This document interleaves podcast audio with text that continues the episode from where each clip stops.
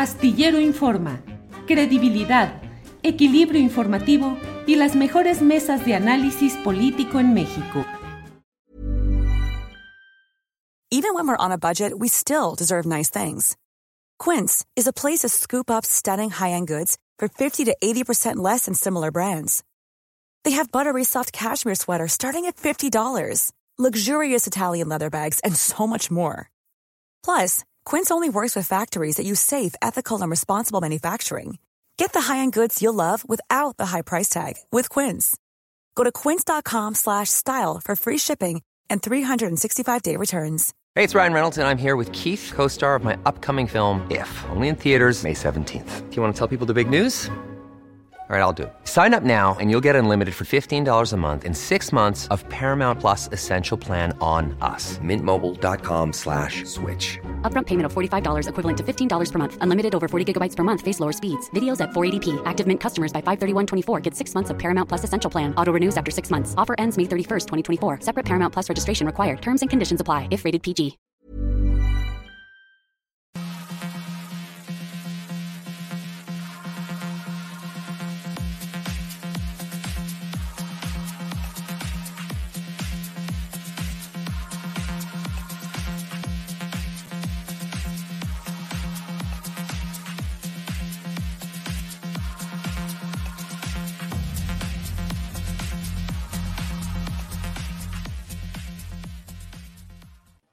La una de la tarde, la una de la tarde en punto, ya estamos aquí en Astillero Informa. Muchas gracias por acompañarnos en este viernes 17 de junio, en el cual tenemos información, análisis, debate, los asuntos más relevantes de este día y de las horas a tambor batiente en que se mueve nuestra nación, con muchos asuntos relevantes de los cuales le vamos a llevar los datos, la información, el contexto, el panorama para que juntos vayamos asomándonos a lo que sucede, a lo más trascendente de nuestro país. Usted sabe que en estas horas ha habido muchos comentarios respecto a las acusaciones que está haciendo la Fiscalía de Estados Unidos eh, ya en, eh, en una figura jurídica que implica que se está ya cerca de iniciar el proceso contra Genaro García Luna y la Fiscalía ha aportado datos que mencionan algunas referencias de las cuales,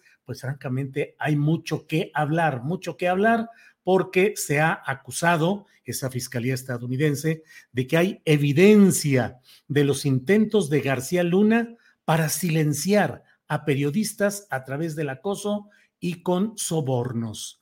Se habla además en una parte de ese señalamiento oficial de la Fiscalía de Estados Unidos de lo que um, eh, que entre 2008 y 2013 García Luna sujetó a un periodista a una campaña de varios años de acoso y amenazas como resultado de la investigación de él sobre el acusado.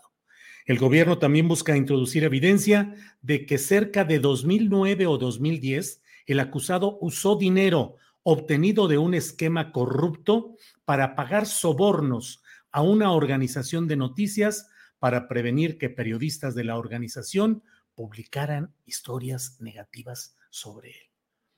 Indicios, suposiciones, realidades, y hay muchas, y por eso es que hoy tenemos la oportunidad de platicar con la periodista Olga Warnat. Olga, buenas tardes. ¿Cómo está Julio? Qué placer.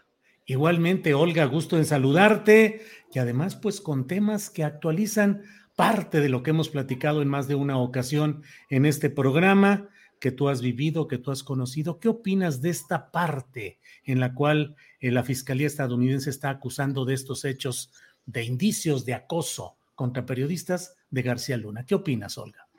Eh, me sorprende un poco, te diré, y no me sorprende, pero eh, realmente yo creo que va a ser, como bien dices, se está acercando el momento tan esperado porque venimos eh, preguntando hace un montón de tiempo qué pasaba con este, con este juicio eh, y nos venimos a enterar que realmente habían cosas muy, pero muy graves en el backstage de este juicio, ¿no? Eh, por ejemplo, las amenazas de muerte muy concretas que a través de una trampa que le hace por decirlo de alguna manera, ¿no? Le ponen una pequeña trampa y García Luna cae. Quizás por tantos años de prisión, lo que fuera. Digo, un hombre de la inteligencia viene a confiar en una persona que está presa y además le dice que va a mandar a matar a el rey Zambada, que es uno de los principales testigos y que lo acusó a él de cobrar dinero del narcotráfico, y por otra parte, a Cárdenas Palomino, que está preso en México, eh, que vendría a ser quizás otro de los testigos o él tendría miedo que se convirtiera en sapo. En cuanto a lo demás que dices, yo lo viví en carne propia, eh, yo te lo conté muchas veces, eh, incluso cuando, cuando salió el libro Felipe el Oscuro, que comienza justamente el libro eh, con aquella famosa conversación que yo tuve, aquella famosa plática que tuve, eh, el día antes de que cayera el helicóptero se desplomara, el, helicóptero de Blake Mora y Felipe Zamora se desplomara sin ningún tipo de este, causa eh, en el Estado de México. La noche anterior yo conversé con Felipe Zamora, quien me dijo que los que me amenazaban y los que amenazaban a mi hija, que estaba embarazada en ese momento, y a mi madre, era, venía de la oficina de García Luna, era García Luna. Al otro día cayó el helicóptero. Lástima, realmente yo es una cosa que sentí muchísimo. Yo, honestamente te digo, yo creí que en esa época me volvía loca, me tuve que ir de México. Edgar Monroy, el periodista que trabajaba conmigo, lo tuvieron que sacar a Europa.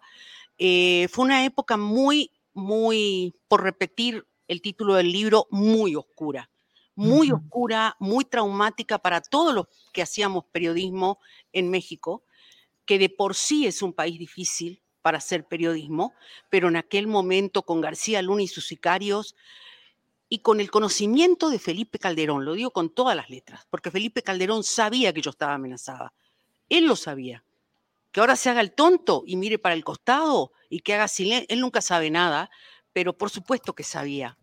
Claro que sabía. Sabía todo. Claro. Olga, em, mucho se habla de esa premisa en la relación del narcotráfico en la que señala plata o plomo.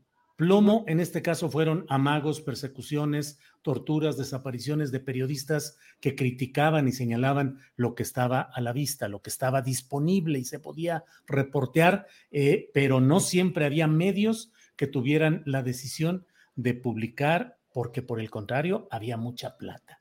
También viste esa etapa en la cual em, pues eh, se hablaba del dinero que corría, no solo con convenios de publicidad, sino también con financiamientos bajo la mesa a conductores, comentaristas, periodistas de México, medios completos que callaban lo que estaba sucediendo. Sí, eh, yo la verdad que no puedo decirte, yo puedo hablar por mí en lo personal. Eh, yo tengo muchos años en México, conozco muchísimo México y conozco mucho los periodistas en México y conozco los medios de comunicación en México. Y una cosa son los medios y otra cosa son los periodistas. A veces los periodistas callan por temor. Yo no quiero acusar a nadie aquí, solo te puedo decir que yo nunca sentí tanta soledad como muchos otros periodistas y tanto temor como en aquella época. O sea, soledad de que nadie iba a tocar el tema de una amenaza. Había un silencio sepulcral en todos los medios, casi todos los medios. Yo debo agradecer en este sentido, y siempre lo hago, a Carmen Aristegui, que fue la única persona que a mí me dio visibilidad en aquel momento durísimo. Eh, también a Katia D'Artigues, que lo publicó en el Universal. Había que animarse a hacerlo. Eh, Carmen cada vez que yo tenía una amenaza, me llamaba por teléfono y con el riesgo que corría ella misma, ¿no? Entonces yo siempre le agradezco a Carmen Aristegui por esto, porque había que hacerlo. Eh, había que tener, había que ser muy valiente para estar en aquel momento que yo siempre te lo dije. Si yo tengo que compararlo con un momento de mi vida, es la dictadura militar argentina. Es eso. Que se callaba, ¿por qué? Se callaba por miedo, eh, se callaba porque a lo mejor algunos empresarios tenían negocios con los dictadores, se callaba por, por varias cosas, se callaba. Eh, yo creo que el tiempo que todo, todo lo saca a la luz, ¿no? El paso del tiempo que todo lo saca a la luz, también va a sacar a la luz estas cosas. Sí. Eh, Olga, Mm, mucho se especula qué puede resultar de un proceso como este en el que ha generado mucha especulación por la tardanza en resolverse. No inicia el proceso. Este señalamiento de, de la Fiscalía de Estados Unidos se hizo con una figura que se llama in limine litis, que es cuando se está en el límite, al borde del inicio del proceso, en el umbral para entrar ya al proceso. Eh, según lo que tú has conocido, recuerdo que platicamos hace algunos meses de videos en los cuales constaba cómo García Luna hablaba o decía cosas de dinero para sus jefes o cosas por el estilo. ¿Qué crees que pueda salir según todo lo que hasta ahora se ha ido filtrando, comentando en un montonal de documentos, de videos, de evidencias que dicen que hay en este proceso? Miles de documentos, miles de documentos. Yo lo que sé, por lo que me informaron a mí, que ese famoso video que yo lo cuento en el libro, en donde García Luna aparece con un bolsito de deportivo y se reúne con gente, con capos del narco en un avión en Toluca, en un avión privado, yo vi eso, yo lo vi. El video. Eh, por supuesto, yo lo vi y lo cuento. Eh, yo sé que eso posiblemente vaya a aparecer ahí, porque sé que eso ya lo tienen. Y esto me, enteré no hace mucho tiempo. ¿Y qué se escucha decir ahí a García Luna? Bueno, García Luna recibe y coloca, había una maleta de dinero que esta gente abrió y le entregó a él y él sacó el dinero y lo colocó adentro de ese bolso azul alargado deportivo. Él estaba vestido de manera deportiva, como decirte, no estaba en funciones, ¿no? ¿Y ese, se le escucha decir para qué es ese dinero? Para el comandante, para el jefe así, para el comandante, para el jefe. Y en esta historia no hay más que un jefe, Olga. No, en esta historia, por eso digo que Felipe Calderón es cómplice. Pero yo creo que es más que cómplice, es socio. Fue socio.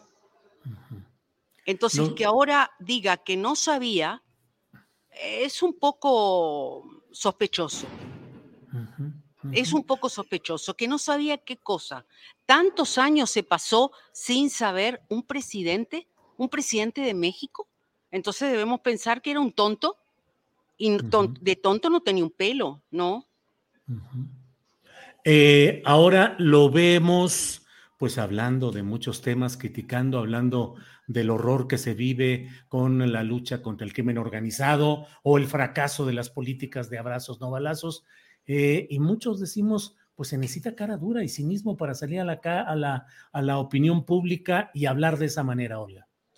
Mira, yo honestamente te digo, yo no creo y siempre lo dije y yo reivindico mi derecho a no creer en la guerra a las drogas. Yo no creo en la guerra a las drogas, no creo en esa guerra que implementó Felipe Calderón y que hay gente que, que lo apoya en función de que también esta política de abrazos y no balazos también fracasó.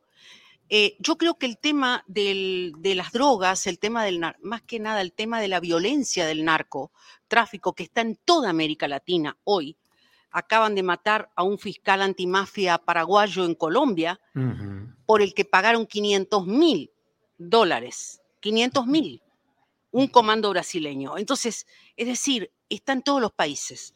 Ahora, que salga Felipe Calderón y diga a cuestionar o Vicente Fox, porque todo comenzó en la época de Vicente Fox, un poquito antes de Calderón. Calderón lo hizo eh, efectivo cuando se puso ese, famosa, ese famoso traje verde oliva, que le quedaba un poco grande, eh, y puso en riesgo la vida de sus hijos también, ¿no?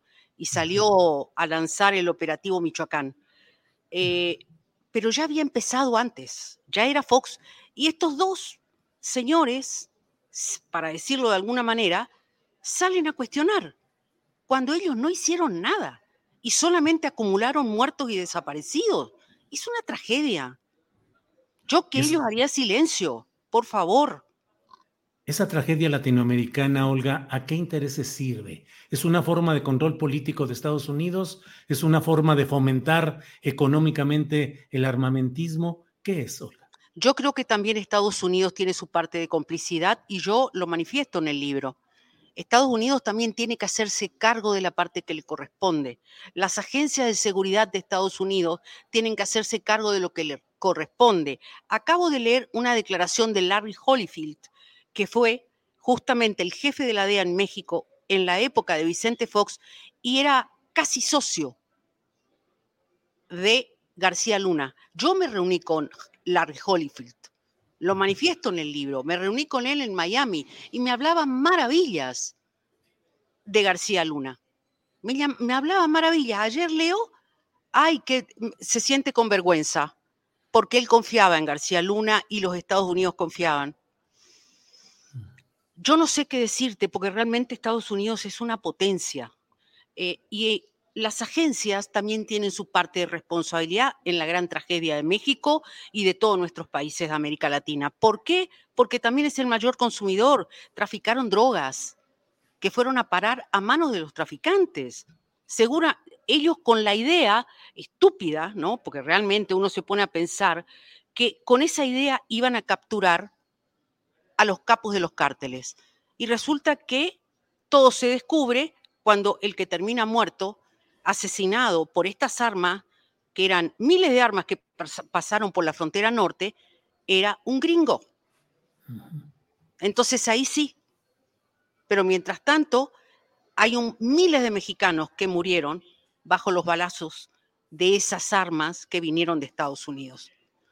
Y como esos hay un montón de hechos entonces también ellos deberían, digo yo, eh, hacerse cargo de lo que les corresponde. Además de que todo va para allá, ¿no? Todo va para allá. Con la visión continental, diría yo, Olga, de lo que ha pasado y está pasando en Colombia, de lo que pasa en Chile, en Argentina, ¿cómo ves la situación de México actualmente en ese predominio creciente o no del crimen organizado en México? ¿Cómo lo has visto? Complicado, complicado. Y a mí la alerta, la, o sea, yo entré en alerta con el asesinato del fiscal anticrimen de Paraguay en Colombia. Eh, el gobierno colombiano ya detuvo a los sicarios que lo mataron. Lo asesinaron en una playa pleno día. Eh, el problema es que ya en mi país están. Es el primer comando capital, es el grupo más grande que hay es un estado dentro de un estado y está en Brasil. Y abrieron, o sea, Paraguay hoy es tierra de nadie, es prácticamente un narcoestado, pero ya, ya ingresaron a mi país. Y además, ponerle precio a la cabeza de un fiscal en el lugar que se encuentre, y lo mataron en Colombia, lo podían haber matado en México si él estaba aquí en México. 500 mil dólares pagaron. Es una locura lo que estamos hablando, ¿no? Es una locura. Entonces, eso a mí me preocupa. Me preocupa no solo por mí, porque yo tengo la vida hecha, es decir, me preocupa por mis hijos, me preocupa, o sea, por la gente. Porque, ¿cómo se va a resolver el tema de la pobreza de nuestros países con este drama? Con niños que terminan en esos, en los cárteles. Con mujeres que son secuestradas, con niños que son secuestradas, si no, vayamos a Tapachula y veamos lo que pasa. Claro. Olga, pues eh, muchas gracias por esta entrevista. ¿Cómo van tus proyectos literarios? ¿En qué estás metida? ¿Cómo vas? Ay, eso nunca se dice por cábala. Mi querido Julio. Muy bien. Olga, te pues, mando eh, un abrazo enorme. Igualmente, igualmente que estés muy bien y seguimos en contacto, Olga. Gracias. Por supuesto, gracias, un abrazo. Igual, hasta luego. Bien, pues ha sido esta entrevista con Olga Warnat y lo que nos dice, nos describe incluso eh, pues eh, los términos y la manera como ella vio ese famoso video del cual ya nos había platicado, pero sin entrar en estos detalles en ocasiones anteriores, pero ahora sí nos dice más datos de ese que es uno de los videos, uno de los documentos que hay contra Genaro García Luna en Estados Unidos. Bueno, eh, pues hay mucha información como siempre y para ello tenemos el gusto de que esté con nosotros Adriana. Adriana Buentello, buenas tardes. ¿Cómo estás, Julio? Muy buenas tardes, ya por fin viernes.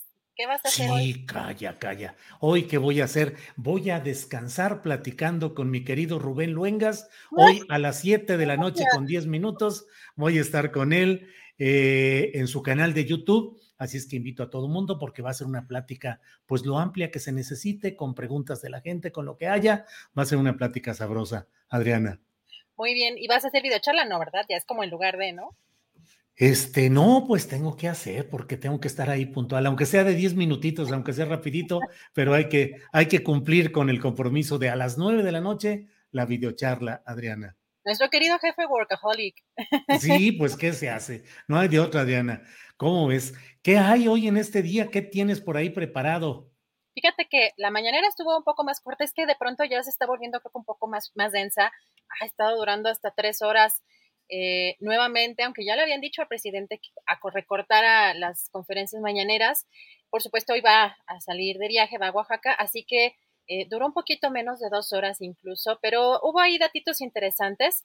Eh, fíjate que dio a conocer, ya se sabía que eh, el presidente de Estados Unidos, Joe Biden, ha invitado a una reunión eh, privada al presidente Andrés Manuel López Obrador y se sabía que iba a ser eh, alrededor del mes de julio, pero no había una fecha exacta. Sigue sin tener una fecha exacta, pero el presidente López Obrador hoy dijo que podría ser a partir del 15 de julio y dio algunos detalles, porque incluso en esta reunión que va a tener con Biden, eh, con el presidente de Estados Unidos, em, va a haber, o al parecer se espera una reunión entre empresarios mexicanos y estadounidenses. Si te parece, vamos a escuchar qué fue lo que dijo.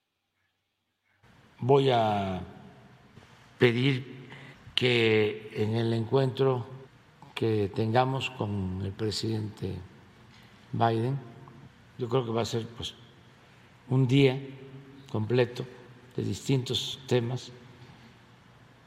Más de que él me ha mandado a decir que quiere platicar conmigo no solo de asuntos económicos, sino de varios temas, platicar, conversar. Pero vamos, desde luego, a tratar asuntos que tienen que ver con la cooperación económica, que tienen que ver con el apoyo a los países de Centroamérica, con el propósito de enfrentar el fenómeno migratorio. Me importa mucho tratarle lo de las visas temporales de trabajo para ordenar el flujo migratorio y vamos a ver si tenemos una reunión conjunta de empresarios mexicanos y estadounidenses. Eso fue lo que ayer acordamos. Ellos dijeron que querían estar. Eh, y yo les propuse que iba yo a pedirle al presidente Biden que él nos acompañara y que se invitara a empresarios estadounidenses. ¿Hay fecha? Todavía no, este, todavía hay fecha. Seguramente va a ser a partir del día 15 de julio. Julio, una reunión que se ve prometedora y que puede eh, pues traer eh, acuerdos, inversiones importantes. Pues sí, eh, efectivamente ya veremos qué es lo que se plantea y se planea en una reunión de este tipo. Y hubo otros momentos ahí moviditos en la, pues no sé si movidos o al revés. Eh, hubo muchas críticas y comentarios por alguna, una intervención muy larga, según entiendo, de la periodista sonorense Reina Aide, que habló ampliamente sobre asuntos agrarios. Creo que en esencia lo que ella dice, pues es efectivamente lo que está sucediendo, de que hay un retraso y mucho burocratismo y corrupción en los tribunales agrarios y en todo lo referente al registro agrario nacional. Aquí los hemos mostrado y demostrado y hemos platicado con los funcionarios correspondientes, pero pues hubo también mucho ruido respecto a esa intervención, Adriana. Me parece importante aquí la intervención de Reina y de, porque muestra varias cosas. Por un lado, eh, un poco eh, nos saca quizá eh, de, de, nuestra zona de confort, tanto yo creo que al presidente, pero también a nosotros como los espectadores y como otros periodistas, sobre todo aquí o de la capital o del centro, porque el estilo de Reina Ide es diferente y también creo que mm, refleja el que las personalidades y los caracteres también incluso pueden marcar una regionalidad. No sé si pues de pronto hay, hay lugares en donde la gente es un poco más cálida, en lugares en donde a lo mejor son un poco más distantes, etcétera. Pero lo importante aquí es que el trabajo periodístico, además independiente, de Reina Idea, ha marcado también eh, pues un, una es un, un comportamiento o de la información durante estas conferencias mañaneras y que es importante también mencionar que eh, el presidente ya está muchas veces muy cómodo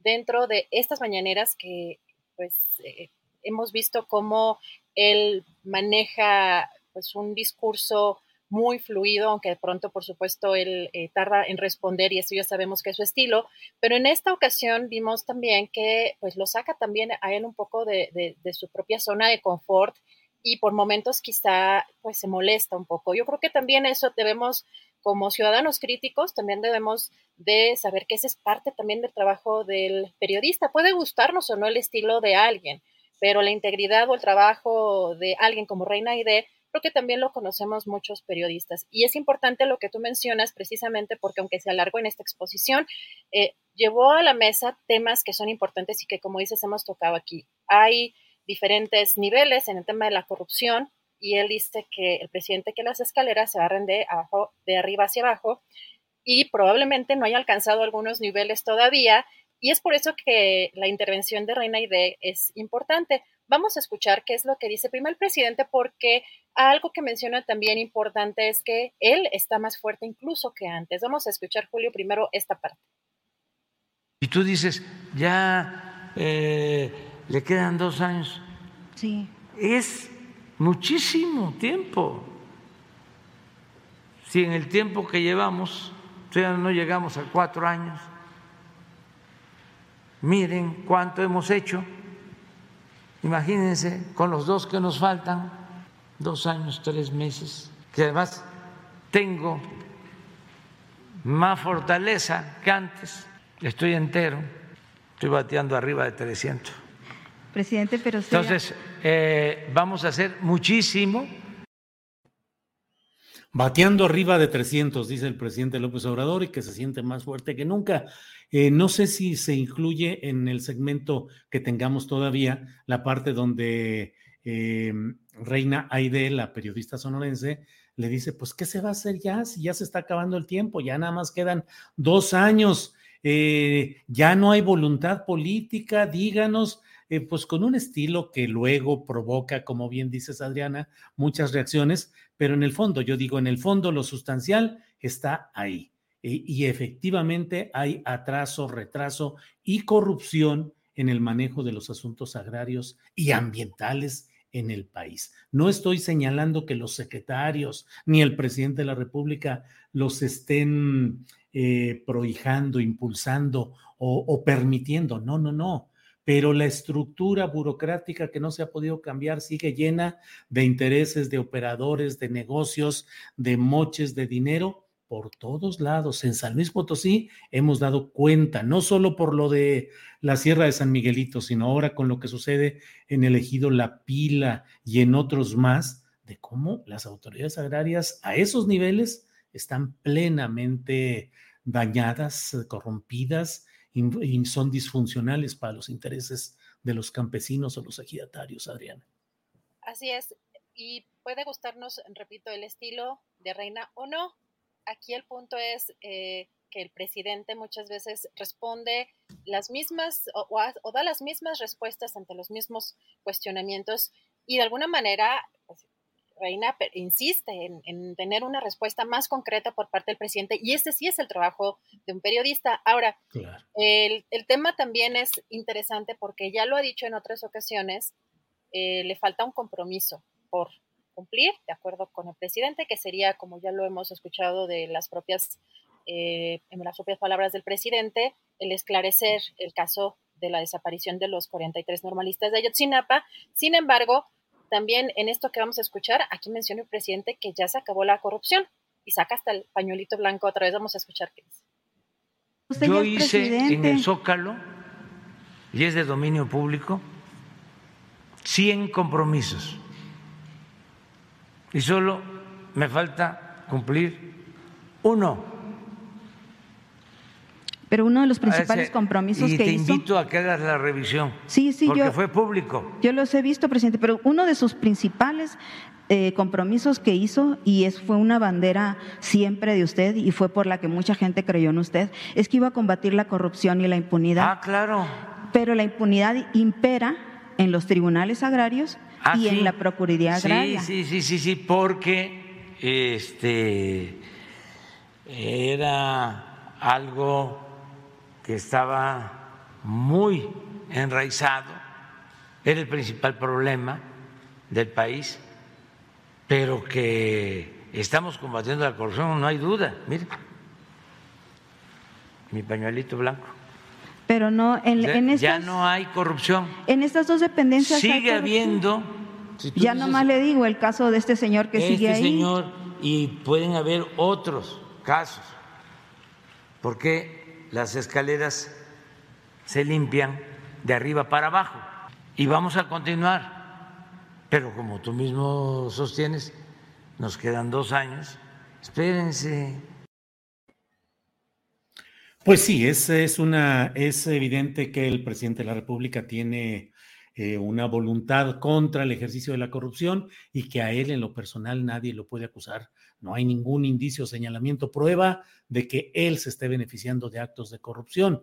Pero con todo respeto, como él mismo dice, la estructura gubernamental en lo general, en lo general, sigue estando permeada y dominada por actos de corrupción. No se ha podido cambiar y sacar el pañuelito, pues es un efecto gráfico. Y está bien, pues se vale en el discurso y en la defensa de las posturas políticas, pero no se ha abatido la corrupción ni se ha avanzado notablemente en el combate a ella. Aquí sí que nos disculpen quienes crean lo contrario, pero bueno, es mi punto de vista, Adriana.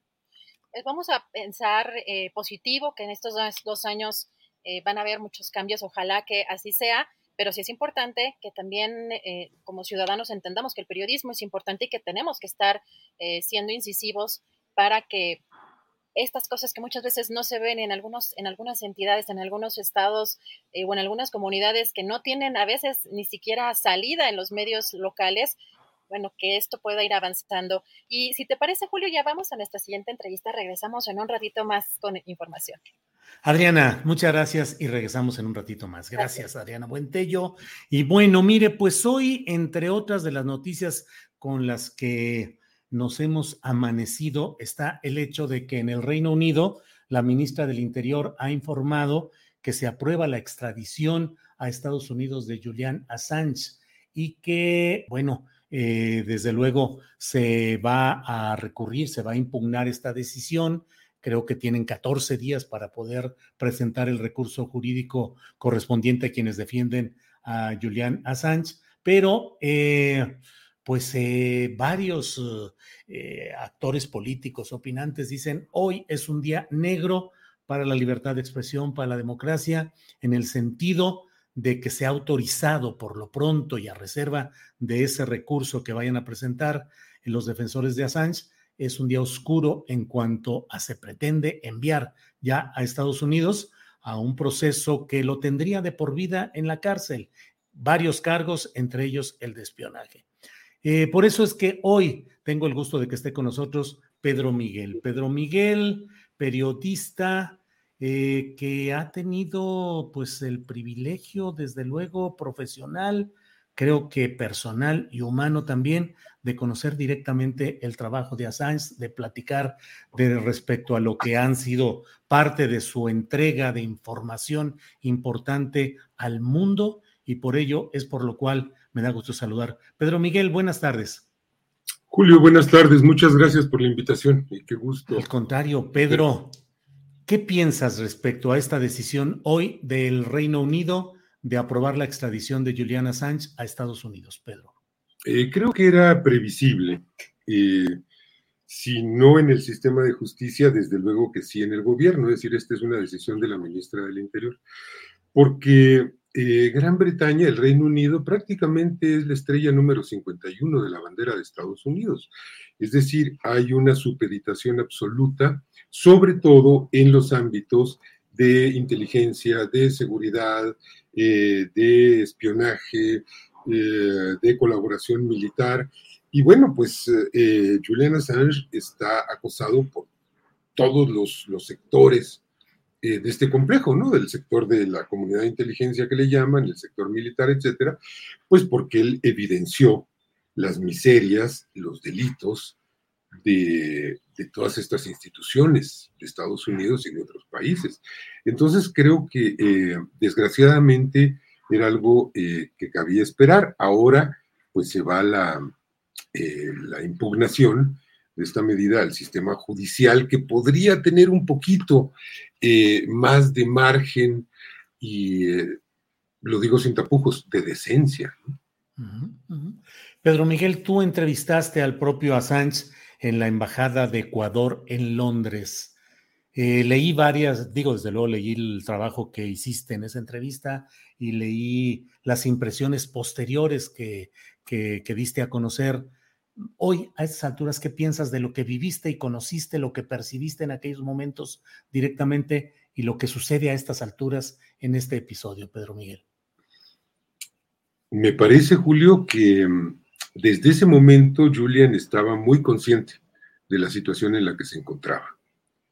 Eh, porque es un hombre muy lúcido, es un hombre, es, tiene, él tiene esa privilegiada capacidad de ver el mundo en un conjunto, de entenderlo y de actuar en consecuencia.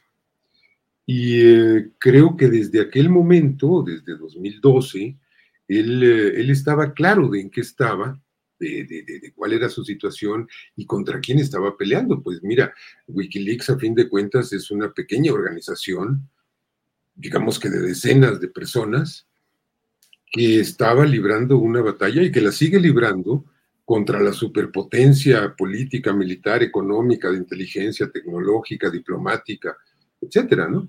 Eh, entonces, eh, pues la furia eh, de, esa superpotencia, de ese Estado, pues es muy difícil vencerla, es muy difícil prevalecer sobre ella. Y sin embargo, creo que Wikileaks y Julian Assange cambiaron el mundo, cambiaron el mundo en la medida en que nos, dieron percepciones que no teníamos. Especialmente en el caso de México, creo que nos hicieron entender que el material que ellos eh, consiguieron nos permitió entender eh, mucho de cómo funcionaba ese régimen narco-oligárquico de Felipe Calderón en aquel momento. Específicamente, ¿a qué te refieres, Pedro? Pues me refiero al nivel de injerencia y eh, de, poder que tenía la Embajada de Estados Unidos en México.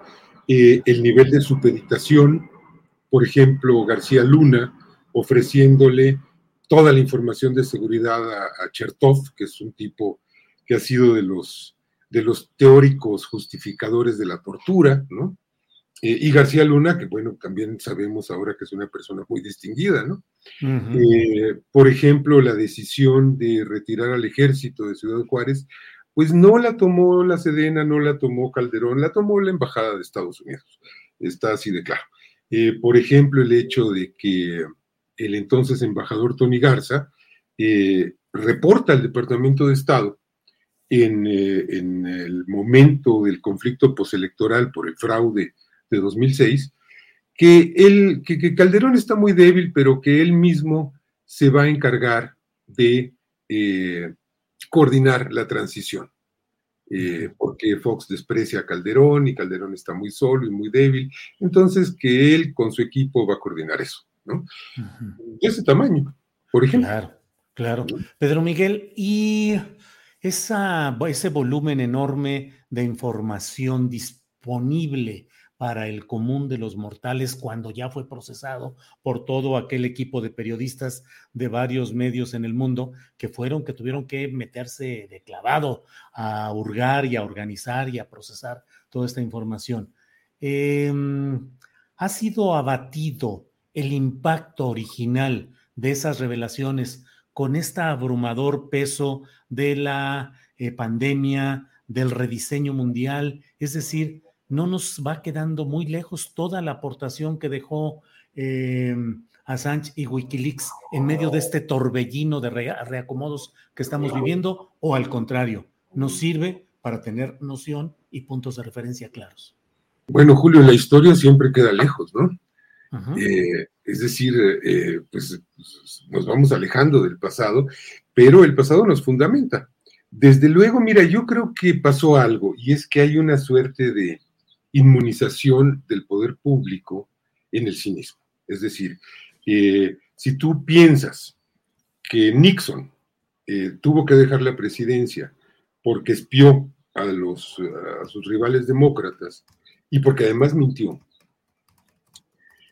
lo que revela, eh, por ejemplo, el paquete de cables del Departamento de Estado de Wikileaks o lo que revela eh, los papeles de Irak o de, Afganistán, que también los, los, da a conocer Wikileaks, pues habrían tenido que obligar a Bush y a Obama a renunciar 12 veces. Pues era infinitamente más grave que lo que hizo en su momento Nixon, ¿no? O las faltas por las que fue eh, por las que echaron a Nixon de la Casa Blanca, porque ni siquiera hubo juicio. Él renunció cuando, cuando vio la posibilidad del impeachment. Eh, estas revelaciones sobre México eh, habrían tenido que llevar a una crisis política mayúscula. Es decir, ¿cómo es posible que el presidente de la República eh, entregue toda la información sensible eh, a, una potencia extranjera, ¿cómo es posible que permita semejante nivel de injerencia y de, intervencionismo en los asuntos internos?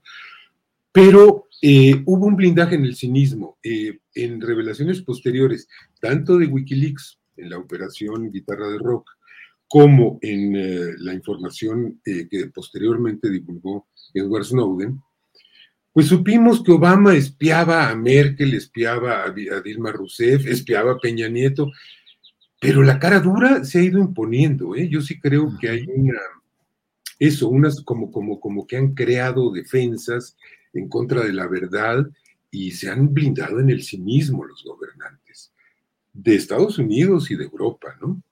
Eh, me parece que esto es cierto. Y bueno, y si vemos lo que ha pasado con la pandemia, etcétera, pero Julio, lo que, lo que supimos queda para la historia, queda para los historiadores y eh, se va volviendo parte de la conciencia de lo que, del periodo tan tremendamente oscuro por el que transitó México en los años del neoliberalismo.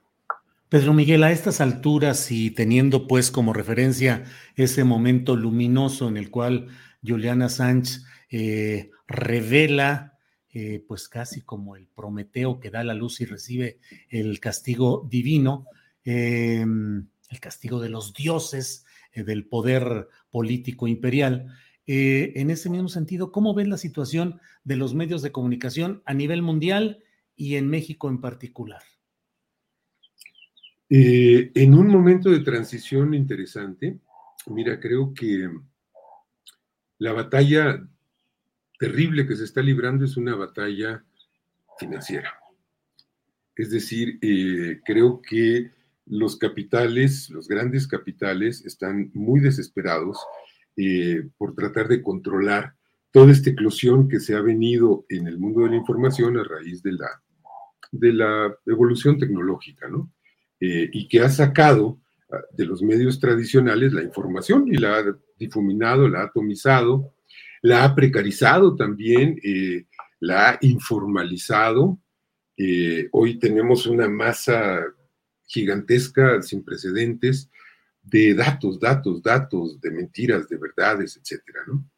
Eh, yo creo que es un momento de transición hacia nuevas modalidades y nuevos esquemas y conformaciones de la información. Creo que los medios son indispensables y lo seguirán siendo no creo que, que puedan ser reemplazados por esto que le llaman periodismo ciudadano.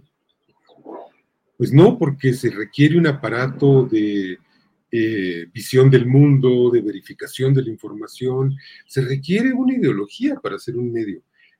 Ha habido una gran hipocresía en todos los, en toda esa corriente periodística que se dice objetiva, ¿no?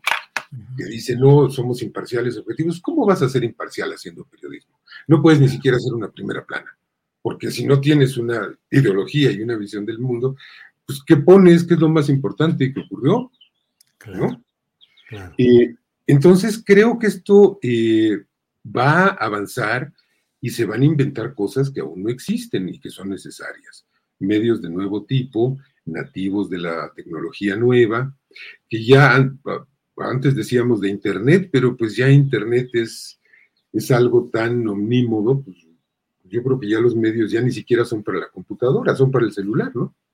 Así es, así es. Pedro Miguel, pero los grandes grupos consorcios que dominan muchos de los uh, medios internacionales que tratan de seguir generando opinión y definiendo conforme a sus intereses y su subjetividad lo que desean informar y lo que desean privilegiar informativamente, siguen más o menos vivitos y coleando a nivel mundial e incluso a nivel de nuestro continente y en muchos casos, en muchos convertidos en obstáculos o adversarios abiertos de procesos eh, populares de llegar al poder con diferentes matices en, con el continente y en el mundo entero. ¿Qué hacer frente a esos consorcios que siguen dominando? Y en México, no sé cuál sea tu opinión, pero más allá de, la apertura que han significado las redes sociales particularmente y la subsistencia de los medios históricos que han tenido una postura de izquierda, eh, pues sigue todavía Televisa, Televisión Azteca, Imagen, los medios convencionales siguen todavía activos y muchos de los... Eh, actores como, de, por decirte, Joaquín López Dóriga, Beltrán del Río, eh, Loret, siguen teniendo mucha presencia aún. ¿Qué opinas, Pedro? Pues que ellos son herederos de un sector de la población que resultó intoxicado en 2006 por, eh, por, la campaña de polarización del peligro para México y de todo esto. Y es un sector, lo ha dicho López Obrador, es un sector de millones, ¿eh? son el 15, el 20% de la población, posiblemente el 25% si tú quieres. ¿Y eh, qué pasa con ellos? Ellos eh, se hicieron adictos al odio y necesitan su dosis diaria de odio para relajarse y sentir que tienen la razón y que sí, López Obrador es un satanás venezolano o cubano, ¿no? Y eh, pues estos personajes que tú mencionas, más otros, pues son odiotraficantes, es decir, les dan todos los días su dosis para tranquilizarlos y para que digan, sí, estoy en lo cierto, eh, yo tengo razón, López Obrador es corrupto, ¿no? Eh, López Obrador es mentiroso, López Obrador aquí, López Obrador se quiere perpetuar, quiere reelegirse, el hijo es eh, un ratero porque rentó una casa en Houston, o sea, entonces ellos tienen un público asegurado, tienen un público asegurado que va a ser muy difícil cambiarlo, va a ser muy difícil cambiarle las percepciones a este público. Pero eh, esto mismo nos muestra su limitación, porque si eh, hay un consorcio de medios que además es, si tú enciendes la radio en las mañanas o a cualquier hora, el consenso absoluto, aplastante, todos contra el presidente, ¿no? Es, espectacular. Bueno, eh, pero este universo que ellos tienen y que van a seguir teniendo, nos muestra también su limitación, porque en casi cuatro años, y si mucho me apuras, en 18 años, no han podido cambiar las percepciones mayoritarias. Y de 2018 para acá, López Obrador mantiene una aprobación absolutamente reconocida, ¿no? A pesar de esa campaña diaria horaria, ¿no? Minuto a minuto están inventando cosas y, nutriendo a los adictos al odio, pero eh, pues son un sector de la población pequeña. Y creo, Julio, que el caso mexicano es muy esclarecedor si lo comparamos con el caso argentino, en donde Cristina Kirchner fue demolida ante la opinión pública por eh, Clarín, por La Nación, por estos medios oligárquicos tradicionales. Eh, Correa la pasó terriblemente mal. Lula y Dilma eh, pues fueron erosionados y, conducidos a eso que fue un golpe de Estado parlamentario finalmente, asusado por los medios. Y en México eso no lo han podido hacer. y no lo han podido hacer porque no solo por, por esa capacidad de López Obrador, esa capacidad comunicativa que tanto desprecian, porque se comen las heces, porque no sabe hablar, porque comete errores, sí, pero eso le, su discurso llega al 60 o 70% de la población, ¿no? Pero también por otro factor, y es que el neoliberalismo en México alcanzó niveles de descomposición tremendos. Entonces, eh, creo que eso explica el fracaso de, esta gran eh, ofensiva mediática en el caso mexicano, que en Sudamérica pues triunfó, ¿no? En contra del gobierno de izquierda. Pues eh, Pedro Miguel, como siempre, muchas gracias por esta oportunidad de eh, tener tus reflexiones y tus puntos de vista, en este caso sobre el tema de Juliana Sánchez. Eh, la autorización del Reino Unido para extraditarlo y bueno, pues una revisión a lo que sucede en medios de comunicación en el mundo y en México. Pedro Miguel, ya cierro solo preguntándote, ¿el periodismo crítico va avanzando o sigue eh, en desventaja respecto a esos medios convencionales? Mira, va avanzando eh, y a mí me preocupa eh, la pérdida de rigor. Me preocupa la pérdida de rigor porque cuando, cuando tú actúas fuera de la estructura de un medio, es muy fácil caer en el exceso, es muy fácil la tentación del escándalo, es muy fácil eh, pelear por, por, los tráficos y por las monetizaciones, etc. Pero creo que es un fenómeno natural, inevitable y que, y que se va a ir regulando por sí mismo y que va a ir encontrando sus propios cauces. Pero yo te quería hacer una reflexión última, y es eh, el gran desencanto de Julian Assange con los medios, porque en un primer momento Assange creyó en el poder de los medios. ¿En el poder de qué, perdón? En el poder de los medios, digamos, en el poder democratizador de los medios. Sí. Pero muy pronto, muy, muy pronto, desde que entregó el paquete de cables del Departamento de Estado a cinco grandes consorcios informativos, se dio cuenta de que eh, los consejos de administración prevalecen sobre los consejos de redacción y que esos medios no estaban divulgando la información, sino dosificándola e incluso ocultándola. Eh, y entonces es cuando en un tour de force decide que va a entregar eh, paquetes por países a muchos medios que no son consorcios informativos, entre ellos la jornada, y así es como eh, decide entregarnos el paquete correspondiente a México.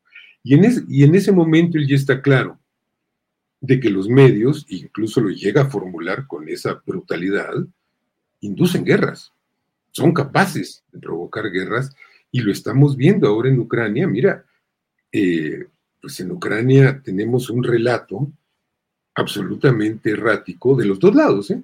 del lado ruso y del lado occidental. Pero en marzo nos estaban diciendo que Rusia había sido derrotada prácticamente. y ahora nos están contando, es decir, hay una satanización y un empeño por, eh, por demostrarte que Rusia es Satanás y, Ucrania es el arcángel San Miguel. Y pues las cosas no son así. Las guerras son un enorme conjunto de perversidades de ambos lados. Pues Pedro Miguel, disculpa que te robe un minutito, pero la pregunta es básica. ¿Tú qué crees? ¿Los medios sirven realmente para democratizar? Los medios eh, oligárquicos y corporativos no, forman parte de una estructura antidemocrática. Eh, mira, los periódicos de Estados Unidos son un caso muy claro. Están imbrincados eh, en sus esquemas accionarios con otros grandes holdings de armamento, eh, de agroquímicos, etcétera, no van a hablar en contra de sus intereses. sería ingenuo pensar que van a hablar eh, eh, en contra de las utilidades que están obteniendo por otros lados. Y aquí seguimos teniendo el problema de la incursión de los grandes capitales sin rostro en la propiedad de los medios informativos. Mira, yo aquí hago una reflexión básica. Cualquiera que oiga de un Estado en el que el 95% de los medios están en manos del Estado, va a gritar antidemocracia. Cualquiera que hable de un Estado en el que el 95% de los medios están en manos de la Iglesia, va a decir qué barbaridad, qué teocracia. Y si el 95% de los medios están en manos de los sindicatos, esto es una tiranía. Bueno, el 95% de los medios están en manos del empresariado. ¿Eso no es una tiranía? Claro, claro.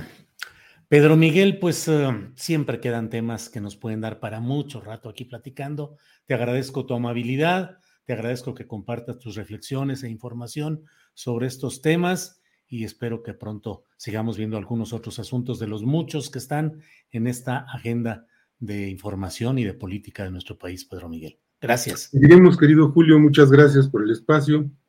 Te mando un gran abrazo. Igual, Pedro Miguel, muchas gracias y hasta luego. Gracias. Pues ha sido Pedro Miguel, autor eh, de la columna Navegaciones en la jornada y en Twitter con ese arroba navegaciones, que es su identificación, siempre con una lucidez y con una claridad en el análisis, en el pensamiento, en la forma de abordar de una manera, pues creo yo que muy global, muy integral lo que va sucediendo en nuestra sociedad y en la política. Pedro Miguel, periodista Navegaciones ha estado con nosotros. Bueno, eh, pues eh, son, es la una de la tarde con 54 minutos.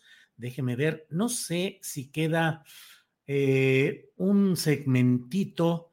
Adriana me comentó que había un segmento de Sandra Cuevas de ayer. Adriana, ¿quieres presentar este segmentito de lo que se nos quedó pendiente entiendo, de lo de Adriana, ya estamos aquí de nuevo.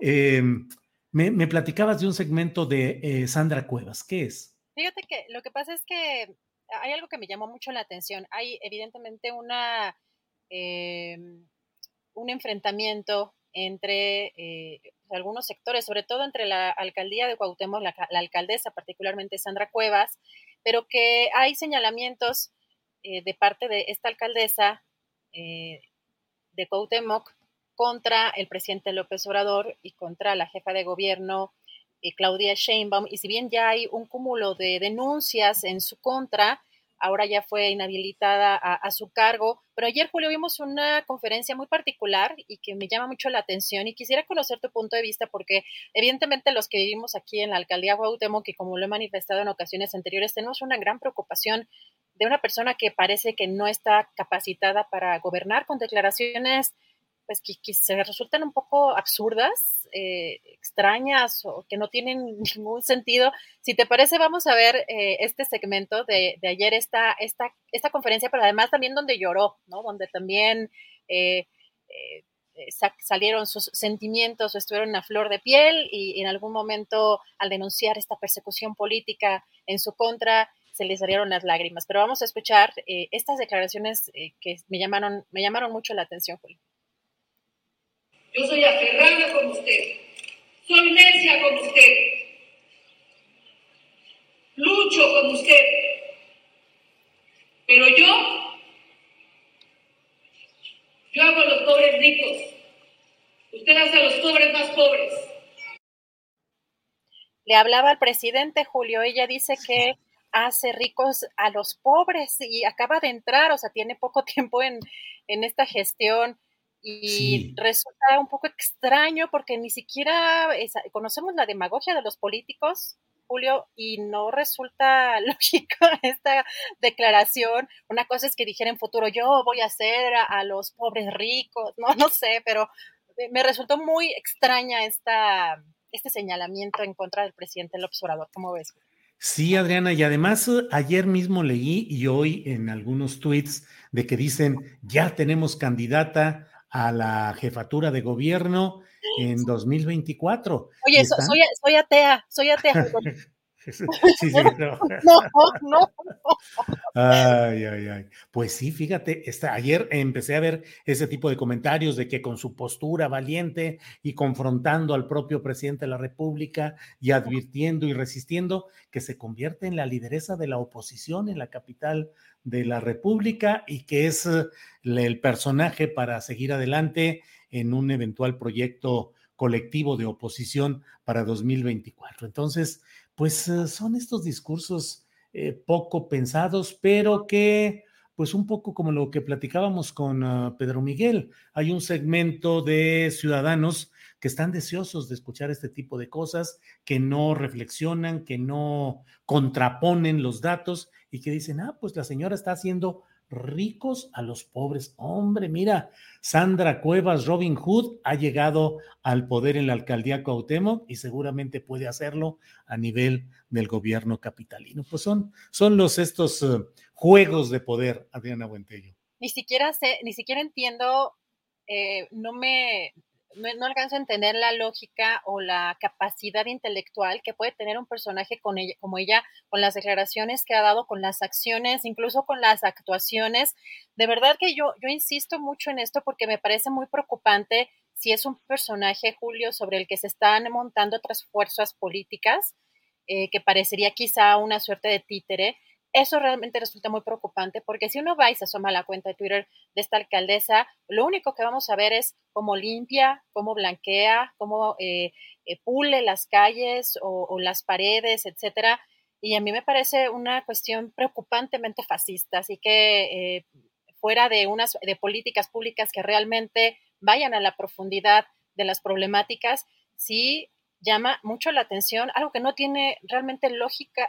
Pero Julio, bueno, dejamos aquí este, este tema, vamos a la mesa que ya está eh, por empezar, esperando a nuestro querido Horacio Franco, a Fernando Rivera Calderón y a Ana Francis Moore, y también mandándole, Julio, un saludo a nuestro querido Daniel Robles, que anda malito, por eso hoy no está su segmento. Hay que mandarle mucho amor, muchas eh, buenas vibras y saludos, por favor, a nuestro querido Daniel Robles y, por supuesto, a su familia, a Maura Aro.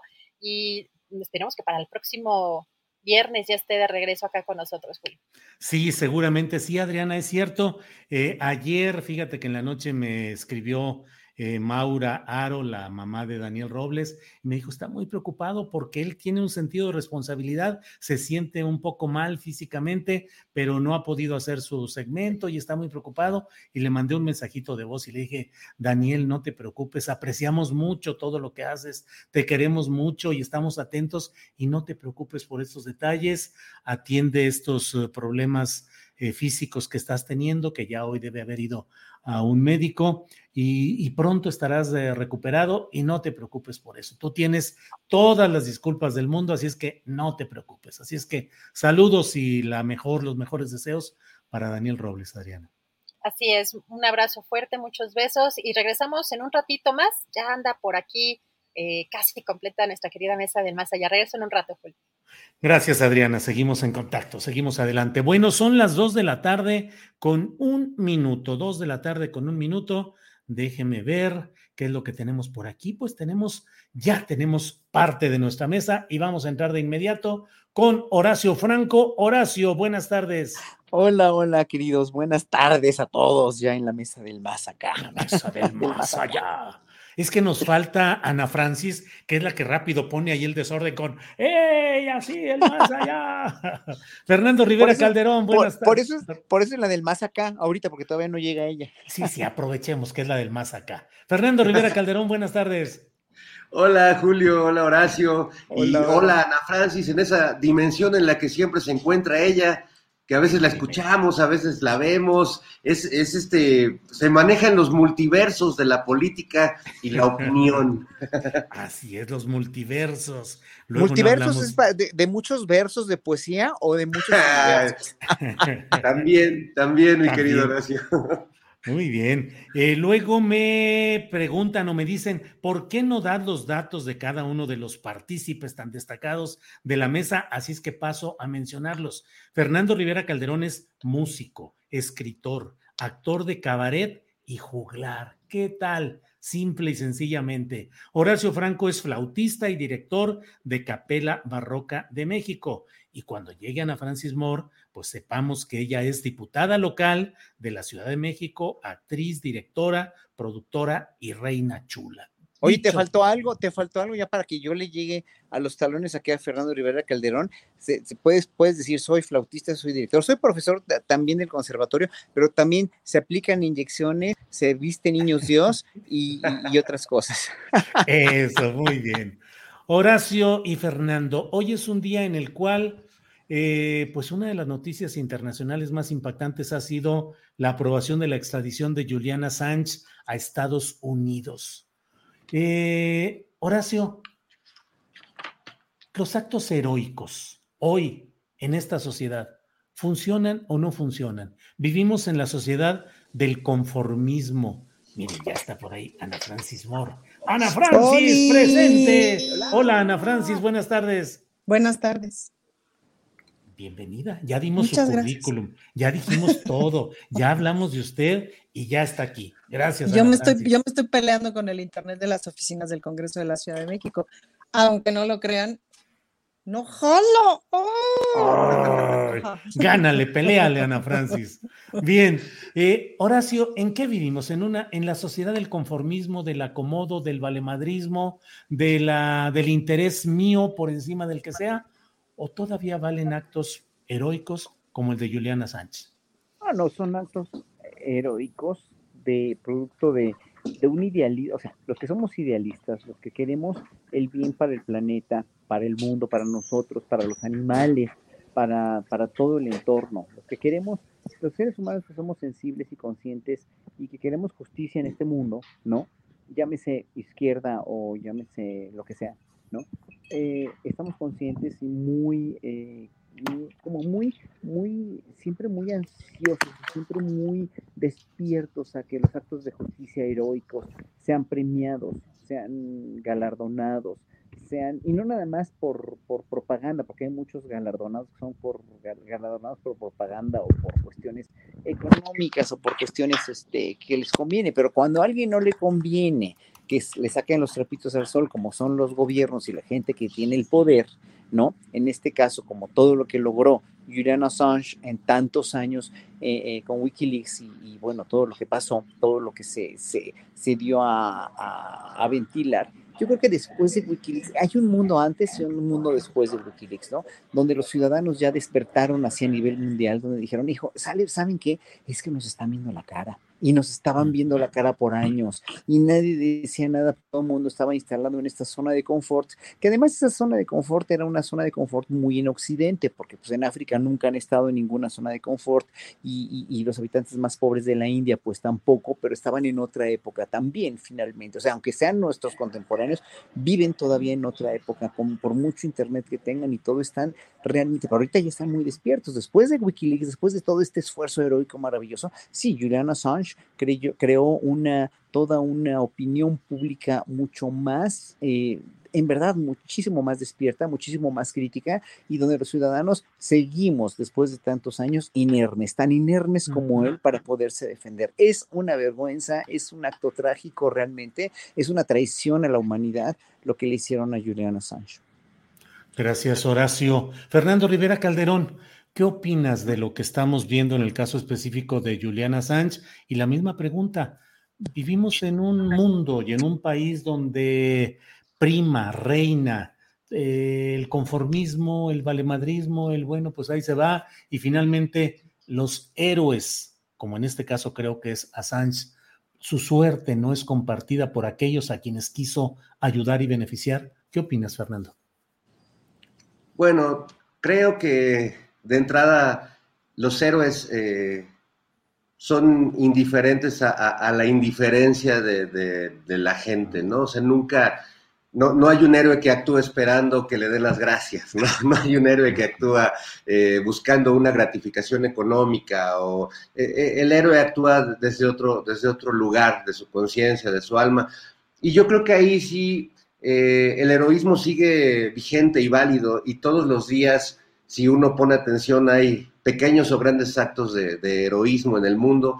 eh, algunos que pueden salvar a lo mejor a una persona de que se arroje a las vías del metro o cosas mucho más, mucho más grandes. A mí el caso de Assange me pone un poco triste, sin duda, por un lado porque pues esa, esa indiferencia, esa apatía social If you thought the only way to get a more defined jawline with natural looking results was through surgery, think again. Juvederm Volux XC is a non surgical injectable gel filler that improves moderate to severe loss of jawline definition and can help you achieve natural looking results with little downtime. Even better, this improved definition lasts up to one year with optimal treatment. No maintenance required. Improve jawline definition for a smooth, sculpted look with Juvederm Volux XC. For important safety information and to find a licensed specialist, visit juvederm.com. That's J U V E D E R M.com. Not for people with severe allergic reactions, allergies to lidocaine, or the proteins used in Juvederm. Common side effects include injection site redness, swelling, pain, tenderness, firmness, lumps, bumps, bruising, discoloration, or itching. There's a risk of unintentional injection into a blood vessel, which can cause vision abnormalities, blindness, stroke, temporary scabs, or scarring. Talk to a licensed specialist to find out if it's right for you. I'm Sandra, and I'm just the professional your small business was looking for. But you didn't hire me because you didn't use LinkedIn jobs. LinkedIn has professionals you can't find anywhere else, including those who aren't actively looking for a new job but might be open to the perfect role, like me. In a given month, over 70% of LinkedIn users don't visit other leading job sites. So if you're not looking on LinkedIn, you'll miss out on great candidates like Sandra. Start hiring professionals like a professional. Post your free job on linkedin.com slash people today. Pues creo que nos, va, nos acompañará hasta el fin de los tiempos y siempre los grandes cambios y siempre las grandes transformaciones serán hechas por pequeños grupos que mueven un poco a los demás, pero siempre habrá esa masa apática, voluminosa, letargada, ¿no? Y por otro lado, también me, me entristece, pues comprobar, y, más con la noticia de, la extradición, pues que esos grandes poderes, ¿no? Económicos, empresariales, eh, esos grandes poderes siguen mandando por encima de todas las cosas y permiten que atestiguemos cómo este personaje que bien podría asemejarse al Prometeo de la mitología griega, aquel que le roba a los dioses el fuego para compartirlo con, con los humanos, y seguramente los dioses actuales, los dueños del dinero, los que quedaron exhibidos, los dueños del, poder que quedaron exhibidos, pues seguramente le dirían como dioses a, a Julian Assange, ya ves, ¿de qué valió que les compartieras tanta información si ni siquiera los mismos medios de comunicación supieron agradecerte ni están metiendo las manos al fuego por ti? Ya a los ciudadanos parece que no les importa, ¿no? Eh, eso es, es terrible hace rato lo, escuchaba con, Pedro Miguel, eh, cómo el poder, eh, los consejos administrativos de los medios, pues siempre valen más que los consejos editoriales. Y, yo pensaba escuchando eso, en, imagínate, Julio, que se publicara en México una antología de todos los trabajos periodísticos que no salieron publicados por decisiones del director del periódico, del consejo editorial. Creo que sería una enciclopedia eh, y creo que todos los periodistas que nos están escuchando podrían levantar la mano y decir, a mí no me publicaron por lo menos un texto, ¿no? cosa que creo que todos hemos, hemos vivido o hemos sido expulsados de ciertos paraísos por, por cometer eso. Entonces, bueno, volviendo... Sería una especie de Chayolix empresarial. Chayolix empresarial, claro. Bueno, y conecta con lo de García Luna también, la manera en la que el poder compra, eh, corrompe o amenaza y silencia de las peores maneras a, quienes tienen el, poder de comunicar, ¿no? Entonces, bueno, pero yo por otro lado reivindico el, heroísmo, como decía el, gran David Bowie, eh, we can be heroes just for one day. Bueno, he dicho, compañeros. Ha dicho, Fernando Rivera. Gracias. Ana Francis, ¿vivimos tiempo de héroes o tiempo de canallas? No, bueno, pues un tiempo bien complicado. Lo que pasa es que hay una cosa que hay que tomar en cuenta, Julio, es que la democracia es bien difícil. O sea, la democracia entre estos ocho, entre estos ocho que nos pusimos de acuerdo, pues está padre porque más o menos nos llevamos bien y nos, ¿no? Pero la democracia, o sea, la bronca de Juliana Sánchez es que democratizó una información que era bastante incómoda para un montón de gente y que Eso, a ver, creo que la revolución que hizo Juliana Assange, eso ya no tiene regreso, pues, ¿no? Eso ya, no hay manera de que no sepamos lo que ya sabemos, no hay manera de que no sepamos ahora que hay un mundo de cosas que se esconden que tienen que ver con los caminos financieros y de la especulación y de los millones y millones y millones de dólares eh, pues, que se clavan unos cuantos, pues, ¿no?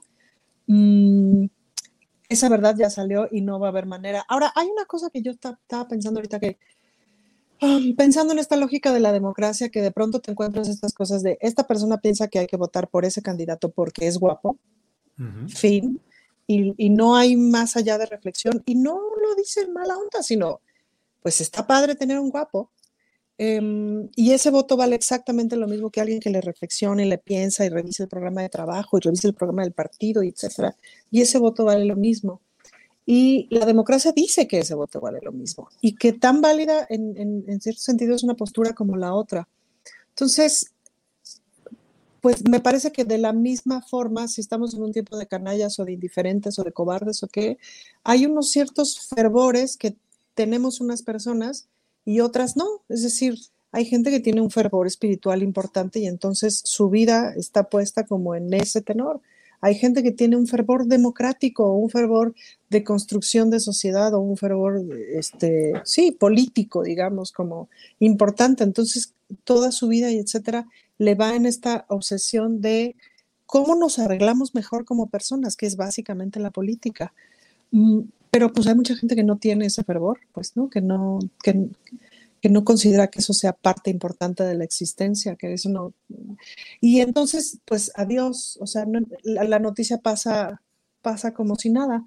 Y en esto que decía justamente Pedro Miguel ahorita, hablando de los medios de comunicación y tal, pues si los medios de comunicación en el mundo fueran lo que hubiésemos pensado que son, debería de haber un apagón internacional, por lo menos 24 horas o alguna cosa así de fuerte, que todo el mundo dijera, nos negamos a informar durante 24 horas y apagón o alguna cosa así, eh, pero no lo va a haber porque justamente Juliana Sánchez también desveló que las cosas ahí dentro están mucho más manipuladas de lo que pensábamos, ¿no?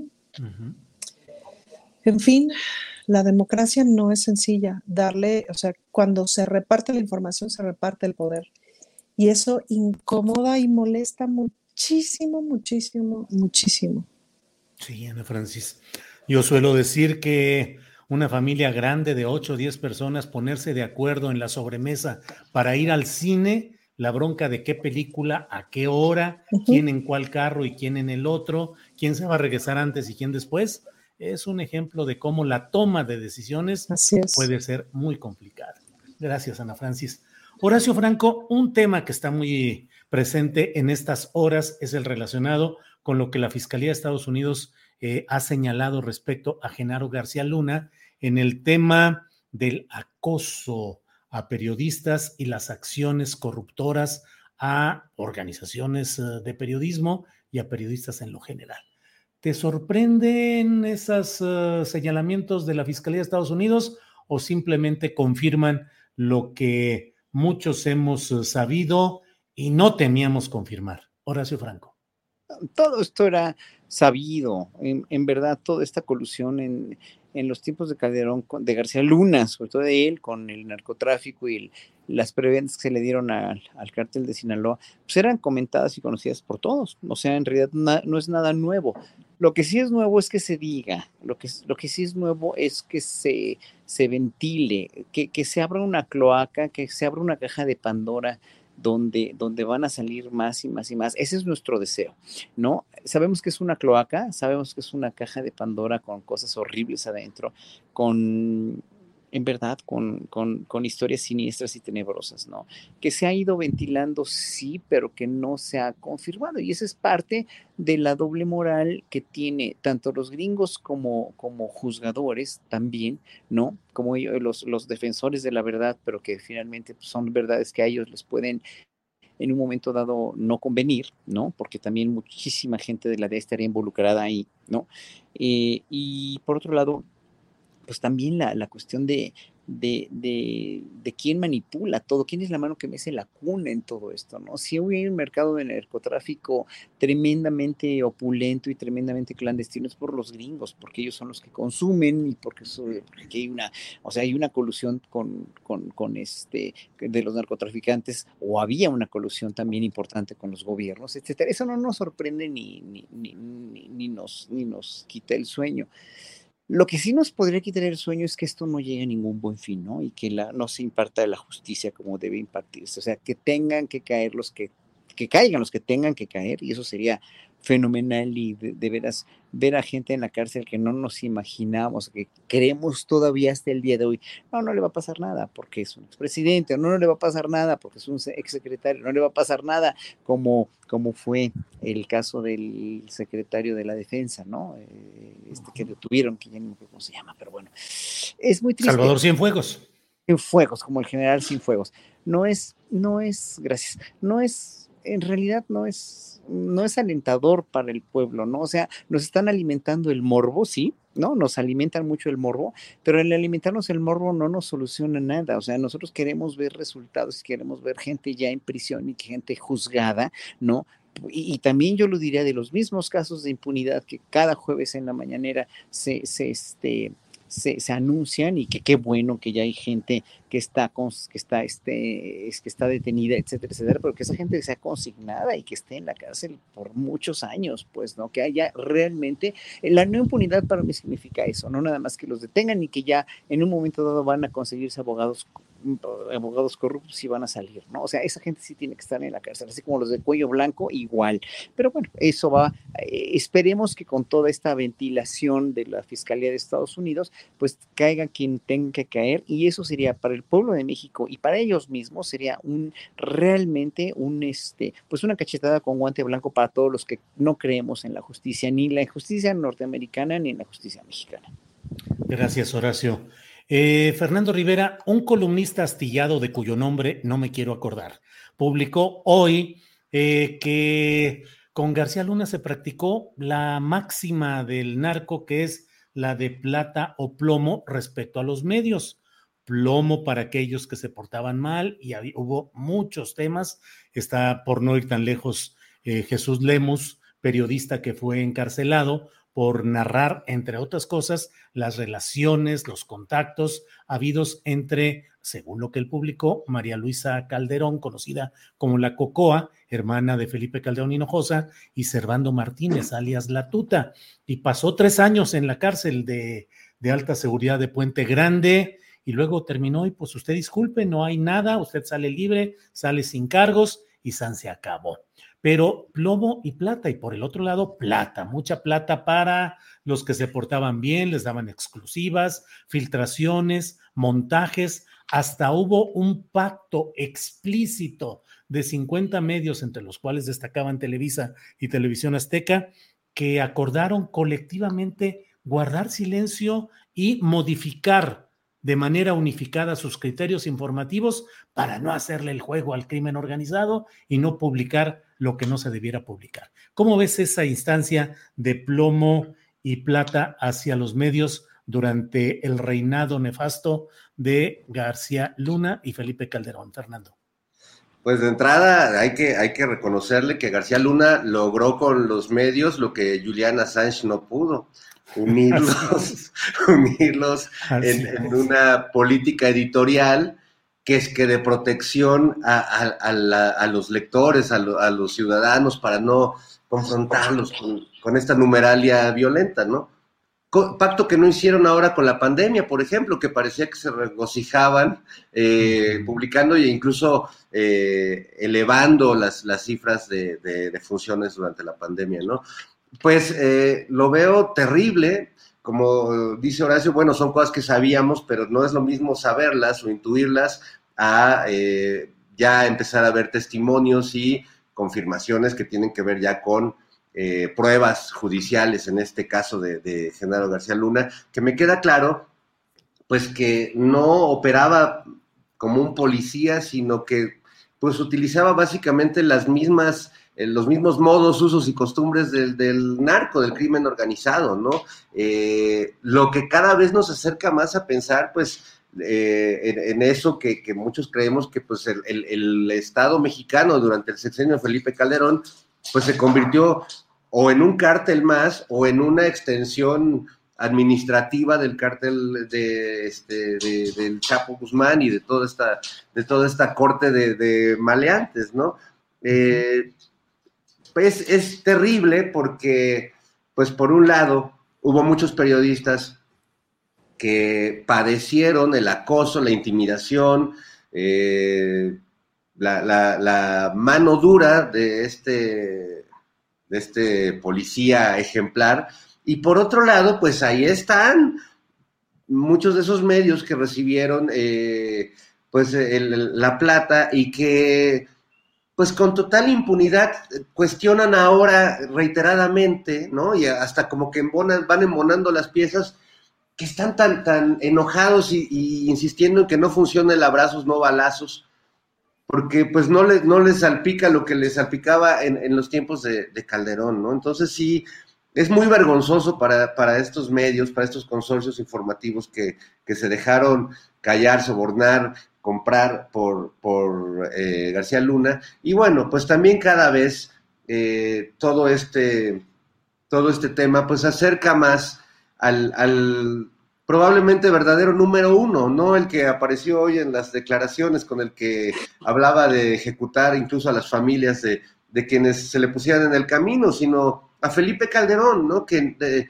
sigue haciéndose como que la Virgen le habla, como que, como que sigue en el agua, en la alberca con, el checo eh, Pérez y no... Ah, y, creo que cada vez más las señales apuntan hacia él como de, bueno, es que si no, si no era el, verdadero número uno o no estaba ni siquiera enterado, pues bueno, entonces es un señor que tiene un, nivel de, comprensión de la realidad que pues no sé cómo pudo, bueno, sí sabemos cómo gobernó este país, pero eh, no, no puedo dejar de pensar en su participación, en el papel que tuvo, eh, sí, eh, y creo que pues eso lo, vamos a saber tarde o temprano, por más que nos intente distraer, este, tuiteando y diciendo que qué vergüenza la política de López Obrador y que qué mal están quedando las Fuerzas Armadas. Bueno, pues entonces, este, demos, démosle un poco de tiempo para ver qué va a estar tuiteando cuando las, los, los dedos y las luces lo empiecen a señalar a él. Gracias, Fernando. Ana Francis, Felipe Cartelón le pusieron por ahí en algunas en algunos de los tweets. Y em, entre otras cosas, eh, tú que estás en el, en el ring, en la arena política más directamente, ¿qué opinan, qué percepción crees que tiene la gente que es panista o que son de derecha o que son calderonistas ante todo lo que se está revelando de García Luna? Yo percibo como que siguen eh, volteando hacia otro lado y chiflando hacia otro lado y diciendo, no, no, no, pues es que Felipe Calderón no tuvo ninguna culpa. Hoy entrevisté a Olga Warnat al principio del programa y ella decía, para mí, más que cómplice, Felipe Calderón fue socio de Genaro García Luna. ¿Qué opinas, Ana Francis? Pues mira, lo que pasa es que también es cierto que, que, los del PAN tienen una buena capacidad como de seguirse derecho y no mirar, eh, y no mirar todo, todo esto que les rodea. Hay una suerte de lógica como electoral permanente de el chiste es ganar la siguiente elección y en ese sentido el chiste es la estrategia política para golpear y el chiste, ¿me explico? Es como, es como esa lógica. lógica electoral permanente, sí. Lógica electoral permanente. Y además hay una cosa muy interesante que pasa con la falta de competencia y con la, o sea, la corrupción genera competencia, ¿no? Porque si tú contratas siempre a la misma empresa, o si, si los medios están pagados, etcétera, y tienen solucionadas sus cuestiones económicas, es este, absolutamente les es inclusive quién los ve, quién los lee, quién les compra el periódico, quién no se los compra, me explico, sino ya están dados, ya están sostenidos. Y eso genera, como generó en las telenovelas muchísimos años, como genera en muchas otras cosas, pues una falta de profesionalización. Entonces, quienes han hecho periodismo de veras, que no han pertenecido a estos medios, como es tu caso, Julio, como es el caso de, de, de, tanta gente que vemos ahora a través de esas plataformas, etcétera, pues se hicieron mejores periodistas que aquellos que están en los espacios mainstream. Y y entonces cuando los pones, digamos, a competir en términos de profesionalismo informativo, híjole, la paliza que les dan es muy impresionante. Si tú escuchas hablar a Pedro Miguel, si escuchas hablar a Julio Astillero, si escuchas hablar, me explico, a cualquiera de ustedes, y lo pones junto a, ay Diosito, este, pues, junto a muchos que solamente, o sea, contra Javier Alatorre, ¿no? Caramba, la diferencia de profundidad, de complejidad, de comprensión de los fenómenos, etcétera, etcétera, pues es abismal, ¿no? Em, y es, es ese mismo fenómeno de entonces se generan una serie de taras, ¿no? De gente que no le siguió entrenando a la nuez para que se moviera. Pasa un poquito también en cierta parte de la oposición, pues, ¿no? Los espacios estaban dados y estaban ganados. Entonces no han tenido que prepararse, prepararse ni comprender el fenómeno político, etcétera, etcétera, eh, más allá del, de la lógica electoral permanente sino cómo te explicas, por ejemplo, que esta alianza, ¿no? Esta suma de, esta suma de siglas o esta suma de partidos que no tiene ninguna ideología de fondo, que no tiene ningún proyecto de gobierno,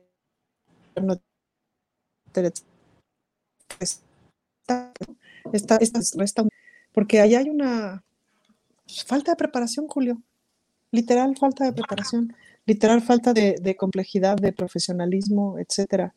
Em, y pues eso es lo que yo veo, ¿no? Ahora que estoy en el ring, lo que yo me topo constantemente, sobre todo con el partido Acción Nacional, es una falta de preparación y de complejidad en el discurso, en la comprensión de las ideas, en la comprensión de lo que significa ser oposición, del momento político y del momento democrático. No tienen altura de discusión, altura de argumentos, etcétera. Hacen, o sea, vacío. Gracias, Ana Francis Horacio. Pero, también sí es falta de preparación, pero también es una costumbre, o sea, tienen enquistada una costumbre los panistas que es la doble moral, la doble moral y el precisamente hacerse tontos con todo lo que, lo que saben y con todo lo que por conveniencia, nada más. Todo lo que esconden es por conveniencia. O sea, sí es falta de preparación, pero una falta de preparación muy encubierta, precisamente por una doble moral y por un no querer reconocer todos los errores que han cometido y por, por precisamente porque no les conviene, porque perderían mucho dinero, del que tienen mucho además todavía. Gracias, eh, Horacio.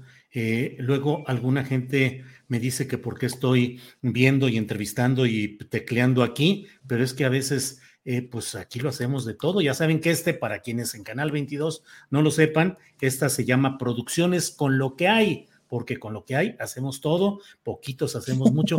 Y, es que estaba buscando este, una, una, un, un tuit de Roberto Madrazo pintado. Digo, fíjense ustedes cómo te voy a preguntar sobre eso, Horacio. Digo, bueno, ya podemos pasar con Fernando o, bueno, con Horacio, que es el que sigue.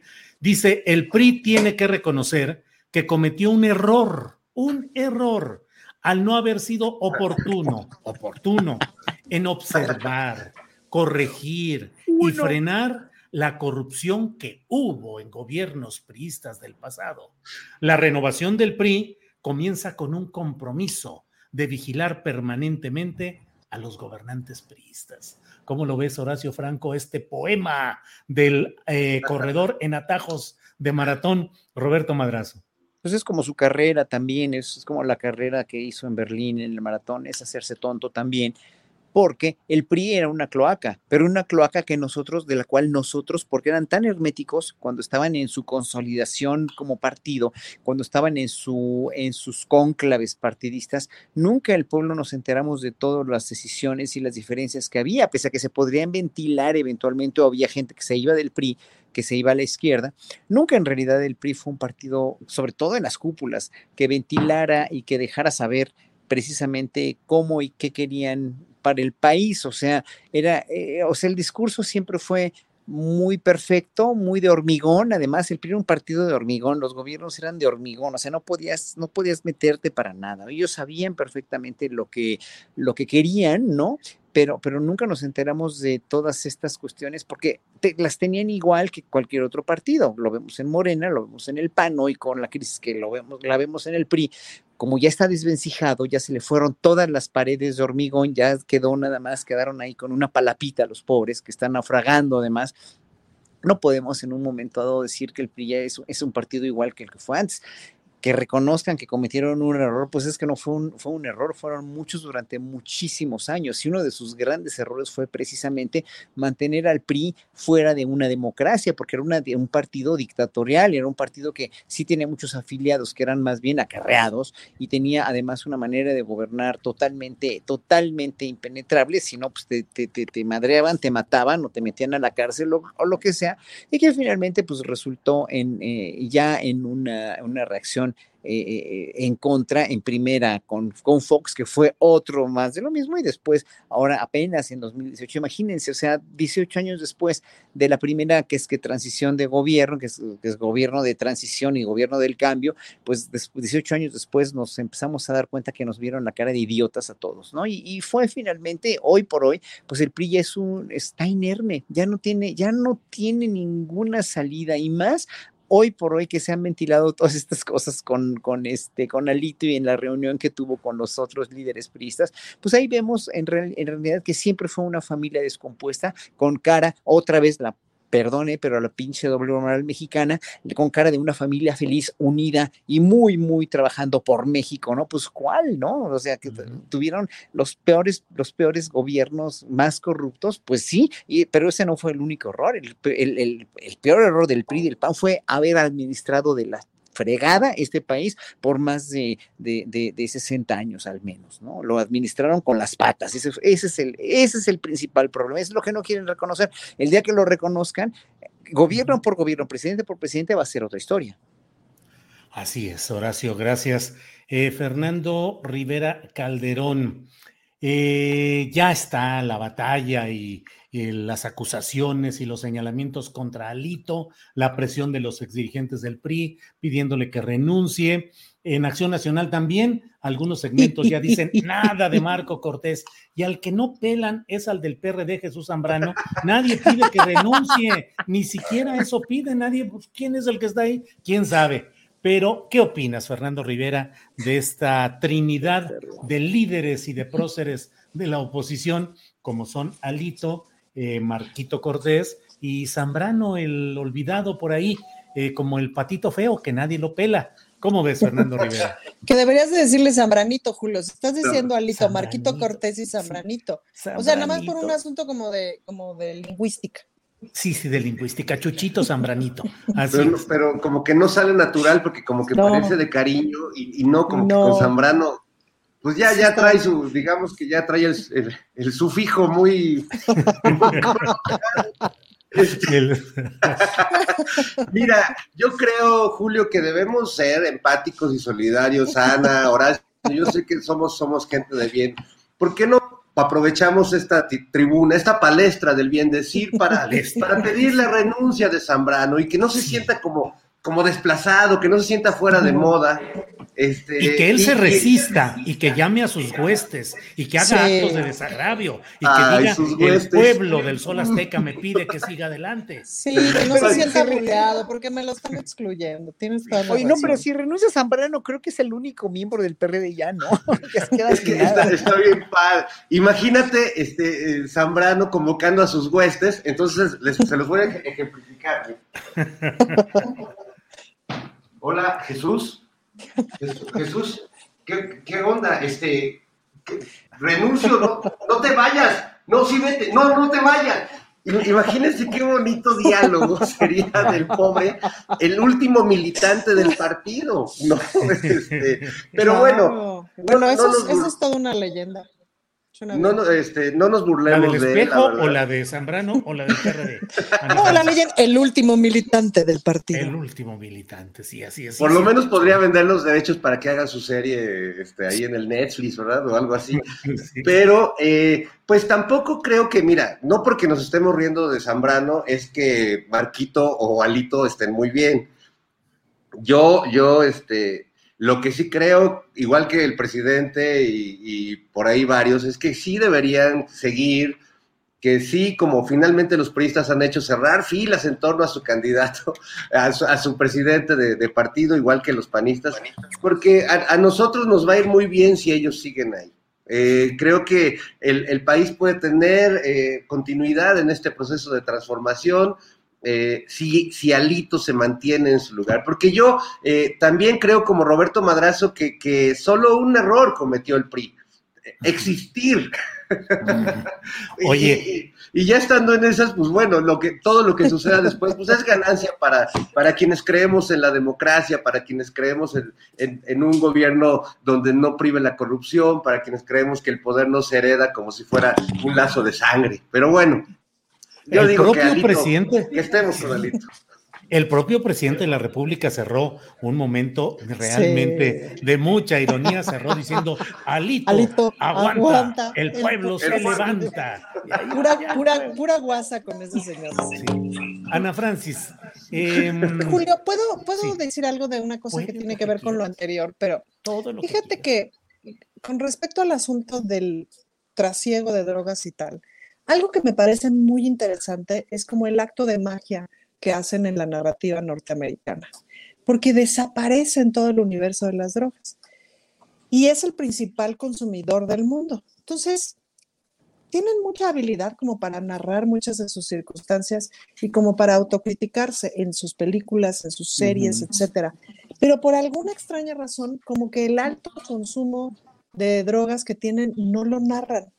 Y sobre todo, una cosa que nunca narran es la cantidad de dinero que lavan y cómo lo lavan y dónde lo lavan, que seguramente sostiene una buena parte de las finanzas para que el país funcione.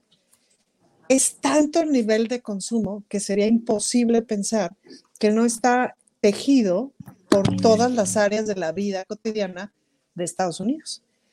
Pero no lo narran, no sabemos, no lo cuentan necesariamente en las noticias y no lo narran como parte de su cultura. Lo que sí narran es como México está lleno de narcotraficantes, es como México está lleno de armas, de violencia, de matanzas, etcétera. Y se llenan la boca en sus narrativas visuales sobre todo lo mal que funciona México con respecto al universo de las drogas, pero no narran esa parte de la historia. Y eso me lleva a conectarme otra vez con Juliana Sánchez, porque qué problemático sería narrar eso y desvelar eso, porque probablemente se cae Wall Street, porque probablemente se caen distritos financieros enteros, pues, ¿no? Y de eso no hablan. De eso no hablan, Ana Francis. Horacio, es que hemos vivido una etapa, la paz generalizada que se dice que vivió eh, el mundo y particularmente México en esta etapa anterior, antes de que hiciera crisis el poder del priismo y del panismo luego y llegara la opción de López Obrador en la presidencia. Antes de eso se decía que se vivía, digamos, en una situación más pacífica, pero era la situación de la ignorancia respecto a la podredumbre del cuerpo político y social, era una especie de anestesia social en la cual se vivía, Horacio.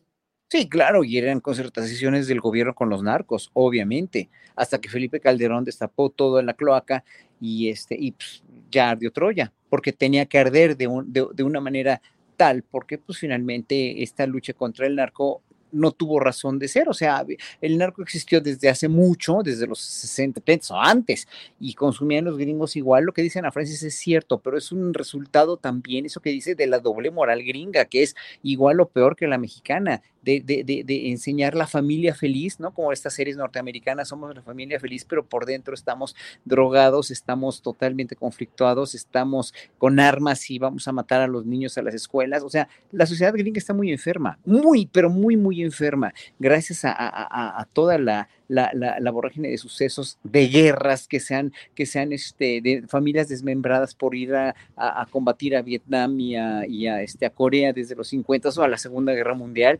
Entonces, y, también por una, por una cuestión muy diferente a, las enfermedades sociales que podemos tener aquí en México. Entonces, sí, o sea, todo esto es una, una cuestión de hacerse tonto otra vez, ¿no? Como dije la vez pasada, ¿no? El deporte favorito del ser humano es hacerse pendejo, porque finalmente los gringos se hacen tontos a partir de con todo esto que les pasa, se caería a su mundo de bienestar y de su American Way of Life y su American Dream, se caería totalmente porque no está sustentado con nada, como sus monumentos en Washington, que son copias de monumentos de todo el mundo, ¿no? Como todo, todo esto eh, que, que, significa la cultura andina, que no en sus, en sus, este, en sus recónditos lugares intelectuales es maravillosa, tanto como la mexicana, como la europea, o la hindú, la china o la japonesa. Y pues finalmente eh, la cuestión con, con esto de, la, enfermedad social de los gobiernos peristas y panistas que ocasionaron a partir de la guerra con el narco es que pues, se destabilizaron el país de una manera terrible. Y de por sí con las historias de violencia que tenemos los mexicanos entre nosotros mismos desde hace siglos, pues obviamente fue un caldo de cultivo maravilloso y perfecto para que esto se saliera de control y ya se normalizara el crimen y el feminicidio y, los magnicidios y todo lo que ustedes quieran y manden, ¿no? O sea, como, como aquí, allá en Estados Unidos se puede llegar a normalizar todo esto, esta cuestión de las drogas y no lo dicen y la cuestión de los asesinatos en las escuelas y la cuestión de la aportación de armas, pues aquí también se normalizó, dijéramos, el uso de la violencia. Y eso es lo que estamos pagando todavía como consecuencia, no, no se puede erradicar tan fácil. Claro. Horacio, gracias. Eh, Fernando Rivera Calderón, hoy estuvo en la conferencia mañanera de prensa la periodista Reina Aide Sonorense, cuyo estilo hace desesperar a mucha gente y bueno, más allá del estilo y de la manera como ella presenta y plantea las cosas, habló de algo que yo en lo personal he estado documentando en otros espacios periodísticos, la corrupción en los tribunales agrarios en el Registro Agrario Nacional y la voracidad de muchos inmobiliarios que conozco, eh, casos de Querétaro, de Sonora, de Sinaloa, de San Luis Potosí, en los cuales muchos empresarios están diciendo, aguanten, aguanten. En el 24 se va López Obrador y ya de aquí al 24 ya todo va a cambiar. La, la fuerza del presidente va a menguar cuando ya haya candidato. Eso es natural en todos los sistemas y ya no va a poder apretar ni va a poder hacer mayor cosa. Y en el 24 cambian las cosas y regresa lo mismo.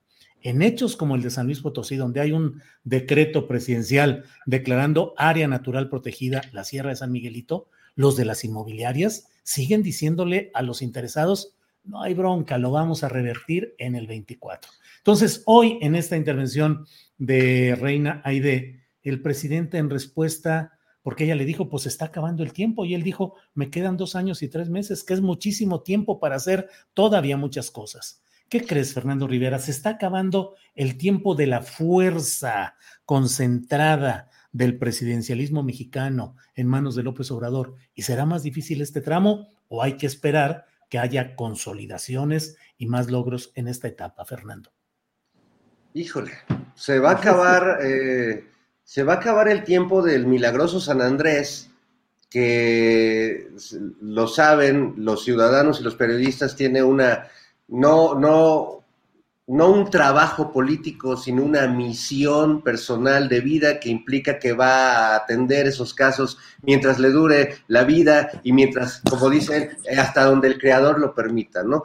Eh, el creador y la ciencia. El creador y la ciencia. bueno, pues sí, eh, y yo creo que esto, pues sí tiene que ver con, eh, con esta fuerza moral, retomando a Gatel, que tiene el presidente, que es importante, que muchas comunidades sienten que si no es él, a nadie más le va a interesar, por mucho que continúen la tarea de la 4T, por mucho que pueda hacer Claudia Sheinbaum o Marcelo Ebrard, híjole, no tienen esa misma vocación de contacto y de compromiso y de misión. Son buenos funcionarios públicos, no tienen una misión cuasi bíblica como el presidente López Obrador. Entonces, la pregunta de Reina, Reina tiene razón en el sentido de que hay mucho por hacer y, no solo, y, entiendo que el presidente va cumpliendo los compromisos y va atendiendo lo que le alcance, pero y luego eh, yo veo efectivamente, como dices Julio, que muchos están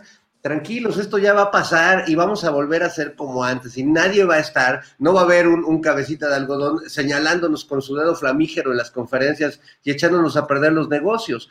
Esperemos, ojalá eh, desde la política, desde eh, pues esta parte de ciudadanía que podemos ir a votar, logremos que eso no suceda, porque creo que sí es importante un gobierno sensible a los problemas, pero esos problemas se multiplican, no son, no, no es eh, un número de problemas que el presidente dice voy a arreglar esto se acabaron los problemas. Los problemas se multiplican porque esos intereses económicos, si no encuentran aquí una posibilidad, se van para otro lado y si no, se van para otro lado y siempre hallarán con quién hacer negocios en los estados y eso. Entonces, bueno, la tarea es muy grande y si pensamos que San Andrés va a resolver todos esos problemas en los dos años que le quedan, aunque sea mucho tiempo, pues seríamos ingenuos. Hay que construir los canales para que eh, este presidencialismo que resuelve todo y que donde pone el ojo lo señala en público y se atiende el tema porque los secretarios están también oyéndolo, pues esperemos que, que eso siga sucediendo aunque ya no exista ese liderazgo y esa figura eh, del presidente que, pues todo lo resuelve y que ya parece como, como, pues es como el niño Dios al que ya los periodistas más que irle a pedir, este, hacer preguntas, le van a pedir favores o a pedirle que se comprometa con ciertos temas que cada periodista pues va representando, ¿no? hay un fenómeno ahí interesante también con los periodistas que van a la mañanera. Eh, se ha pasado un poco de la pregunta a la demanda, a la exigencia y a, pedir el compromiso. Y bueno, Reina Aide sí tiene un estilo que a veces puede ser un poco golpeado, ¿no? Como, como toda la gente del norte, pero yo la prefiero sin duda a otro señor que no voy a decir cómo se llama, pero que hace unas eh, preguntas que oh, eh, es que oh, eh, sí, señor, es que oh, y se tarda como media hora en, en, leer algo de lo que no sé si lo escribió o se lo escribieron. Ha sido un, un este, una pasarela de colegas periodistas, de la que yo no, yo no me río mucho en Operación Mamut porque van a decir, claro, el medio público del Estado se está burlando de los compas, pero bueno, ganas no, me faltan a mí. Ganas no me faltan. Ganas no te faltan a ti. Muy bien, Fernando. Gracias. Ana Francis, ¿qué opinas del tiempo político del presidente López Obrador? El jueves entrevisté a Gerardo Fernández Noroña y él decía que más allá de las broncas entre las corcholatas y que lo nombren o no en la conferencia mañanera, él decía, el problema está en que si no hay el respaldo popular suficiente para el próximo presidente de la República, no se va a poder sostener el paso de las reformas y los empujes que se han hecho hasta ahora. Dijo, y yo veo, eso dijo él, que nadie lo tiene, ni, ni yo. Dice, no lo tenemos. Entonces, ¿cómo se va a construir? Eso tiene que hacerse de otra manera. Pero él decía, si no hay respaldo popular, si no hay organización, no se puede mantener el paso de lo que ha hecho hoy Andrés Manuel, eso lo digo yo, con una concentración de poder derivada de un hiperactivismo y de una credibilidad ciudadana construida a lo largo de mucho tiempo, pero que es personalísima y que no necesariamente, y eso lo decía el propio Fernando Noroña, dice, no se transfiere, no se ha transferido a Morena ni a ninguna organización social. ¿Qué piensas, Ana Francis? Pues si acaso se transfiere al obradorismo y a la posibilidad de futuro. Mira, yo pensaría, y ahí viene mi, mi perspectiva feminista, pero sobre todo creo que mi esperanza feminista, pues, ¿no? Em, en, un poquito para decirlo de forma muy esquemática, lo que ha ocurrido con el movimiento feminista latinoamericano y el mexicano en específico es que hace, hace 40 años eran muy importantes las lideresas, eran muy importantes nombres como el de Marta Lamas, pues, ¿no? Es, esas lideresas que, hijo, que jalaron un montón de, de carreta y que eran muy identificables y que se convirtieron en interlocutoras con el poder e interlocutoras con la gente o con la, con la gente que más o menos iba acercando al tema. La siguiente generación fue la que es a la generación más o menos a la que yo pertenezco, fue la generación de las organizaciones. Ya no tanto pesaban los nombres, sino las organizaciones, que el, movimiento pasó eso, como organizarse por medio de asociaciones civiles, etcétera, y de esa forma construir agenda conjunta y tal y tal y tal.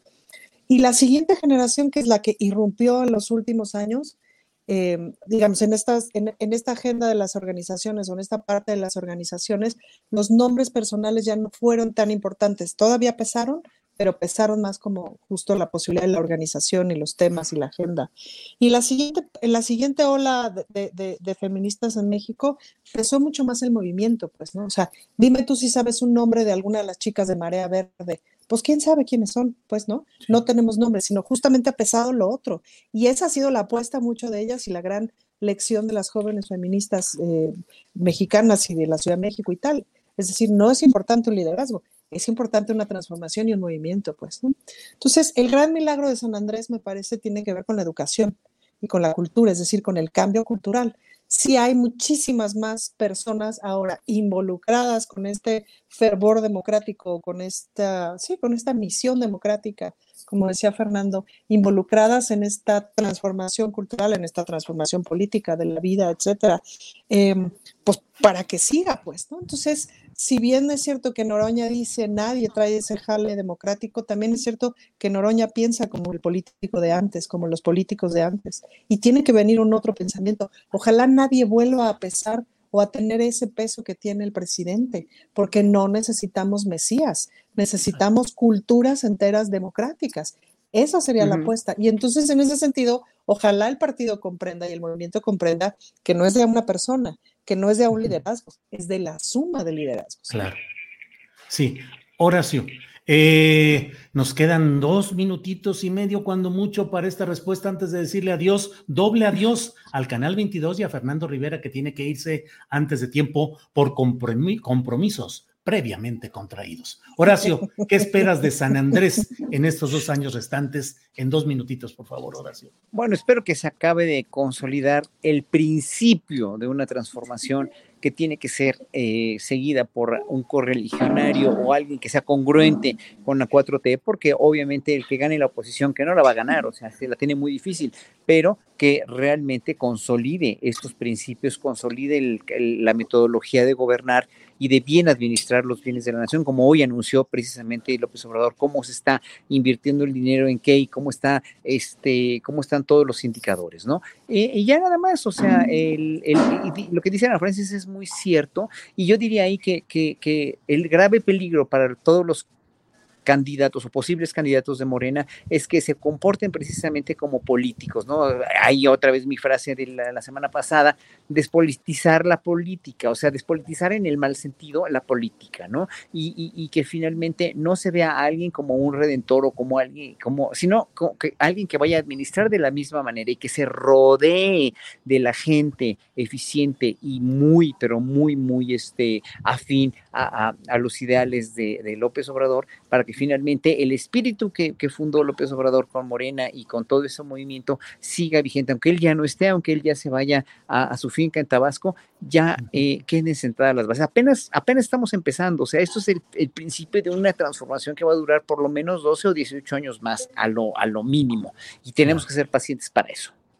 Bien, gracias Horacio Franco. Bueno, pues doble despedida. Fernando Rivera Calderón, que debido a sus múltiples compromisos tiene que... Que nos diga dónde va, Julio, que nos diga dónde va. a ver, Fernando? Que declare que se, que se abra la información. A comer, amigos. Ha de ir a, algún contrato de actividades de, de Operación Mamut o alguna cosa, o una no, exclusiva.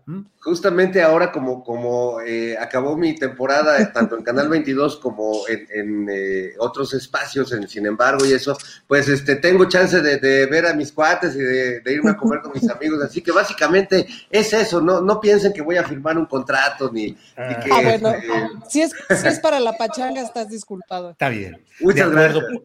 bueno, pues aquí le decimos adiós a Fernando Rivera y al Canal 22 en la mesa del más allá. gracias, Fernando, que te vaya bien. Aquí seguimos nosotros. Adiós, amigos. Hasta pronto. Adiós. Hasta luego, Fernando. Bueno, pues llega el momento de las gustadas, de los gustados postrecitos que tenemos la oportunidad de aventarnos tres, cuatro minutitos en cada uno. Ana Francis Moore, ¿qué postrecito quieres aportar? El postrecito de dos actividades bien bonitas este fin de semana. Una es la marcha lencha. La marcha lencha que va a ocurrir de la glorieta de las mujeres que luchan al jardín botánico. Pues marchamos, no sé qué, y luego se arma el picnic en el jardín botánico y ahí va a haber algunas actividades culturales y tal. Y Para este, pues, quienes no saben qué significa el término lencha. Lencha, pues es una de, o sea, hay, una como lógica dentro del activismo LGBTI que tiene que ver con todas esas palabras que históricamente se han utilizado para denostarnos, pues apropiárnoslas y utilizarlas como orgullo, ¿no? Como por ejemplo, autonombrarte machorra, lesbiana, pelera, zapatona, chancla, marota, tortilla, lechugona ¿no? Cualquiera de esas palabras que son muy divertidas, este, pues autonombrártelas, apropia, autonombrarte, apropiártelas y con ese orgullo marchar. Ahora, la marcha LGBTIQ que se va a llevar a cabo de mañana sábado al siguiente sábado, es decir, el 25, esa es una marcha muy multitudinaria, muy así, muy enormísima, muy famosísima, de las más importantes del mundo, que justo eh, gente de los otros estados y etcétera vienen y gente de otros países vienen porque se pone muy bien. Em, desde muchas colectivas de mujeres lesbianas y tal decidieron hacer antes, lo cual no significa que no se marche el día 25, pero antes hacer esta marcha lencha como un espacio de apropiación y de visibilización, porque siempre en la marea, digamos, de las colectividades, a, mucho a las lesbianas nos pasa que justo nos perdemos en esa marea. Siempre es mucho más visible en las fotos de los, de los periódicos, etcétera. Las otras identidades son como mucho más visibles. Entonces, ese es uno de los objetivos de la Marcha Lencha. Marcha Lencha es una suma de colectividades eh, pues que le apuestan a este espacio y yo creo que va a estar súper lindo y les invito a que vengan a marchar y luego, o si no marchan, que luego nos alcanzan en el jardín botánico a echar la chorcha. Bien, ¿dos eh, postrecitos o ahí van incluidos?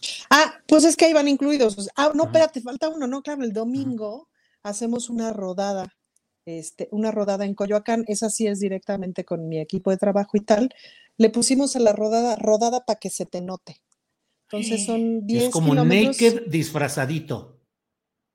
Mira, se cortó Horacio en el momento en el que estábamos. Horacio, tu micrófono. Se le cortó. ¡Uy, qué mal!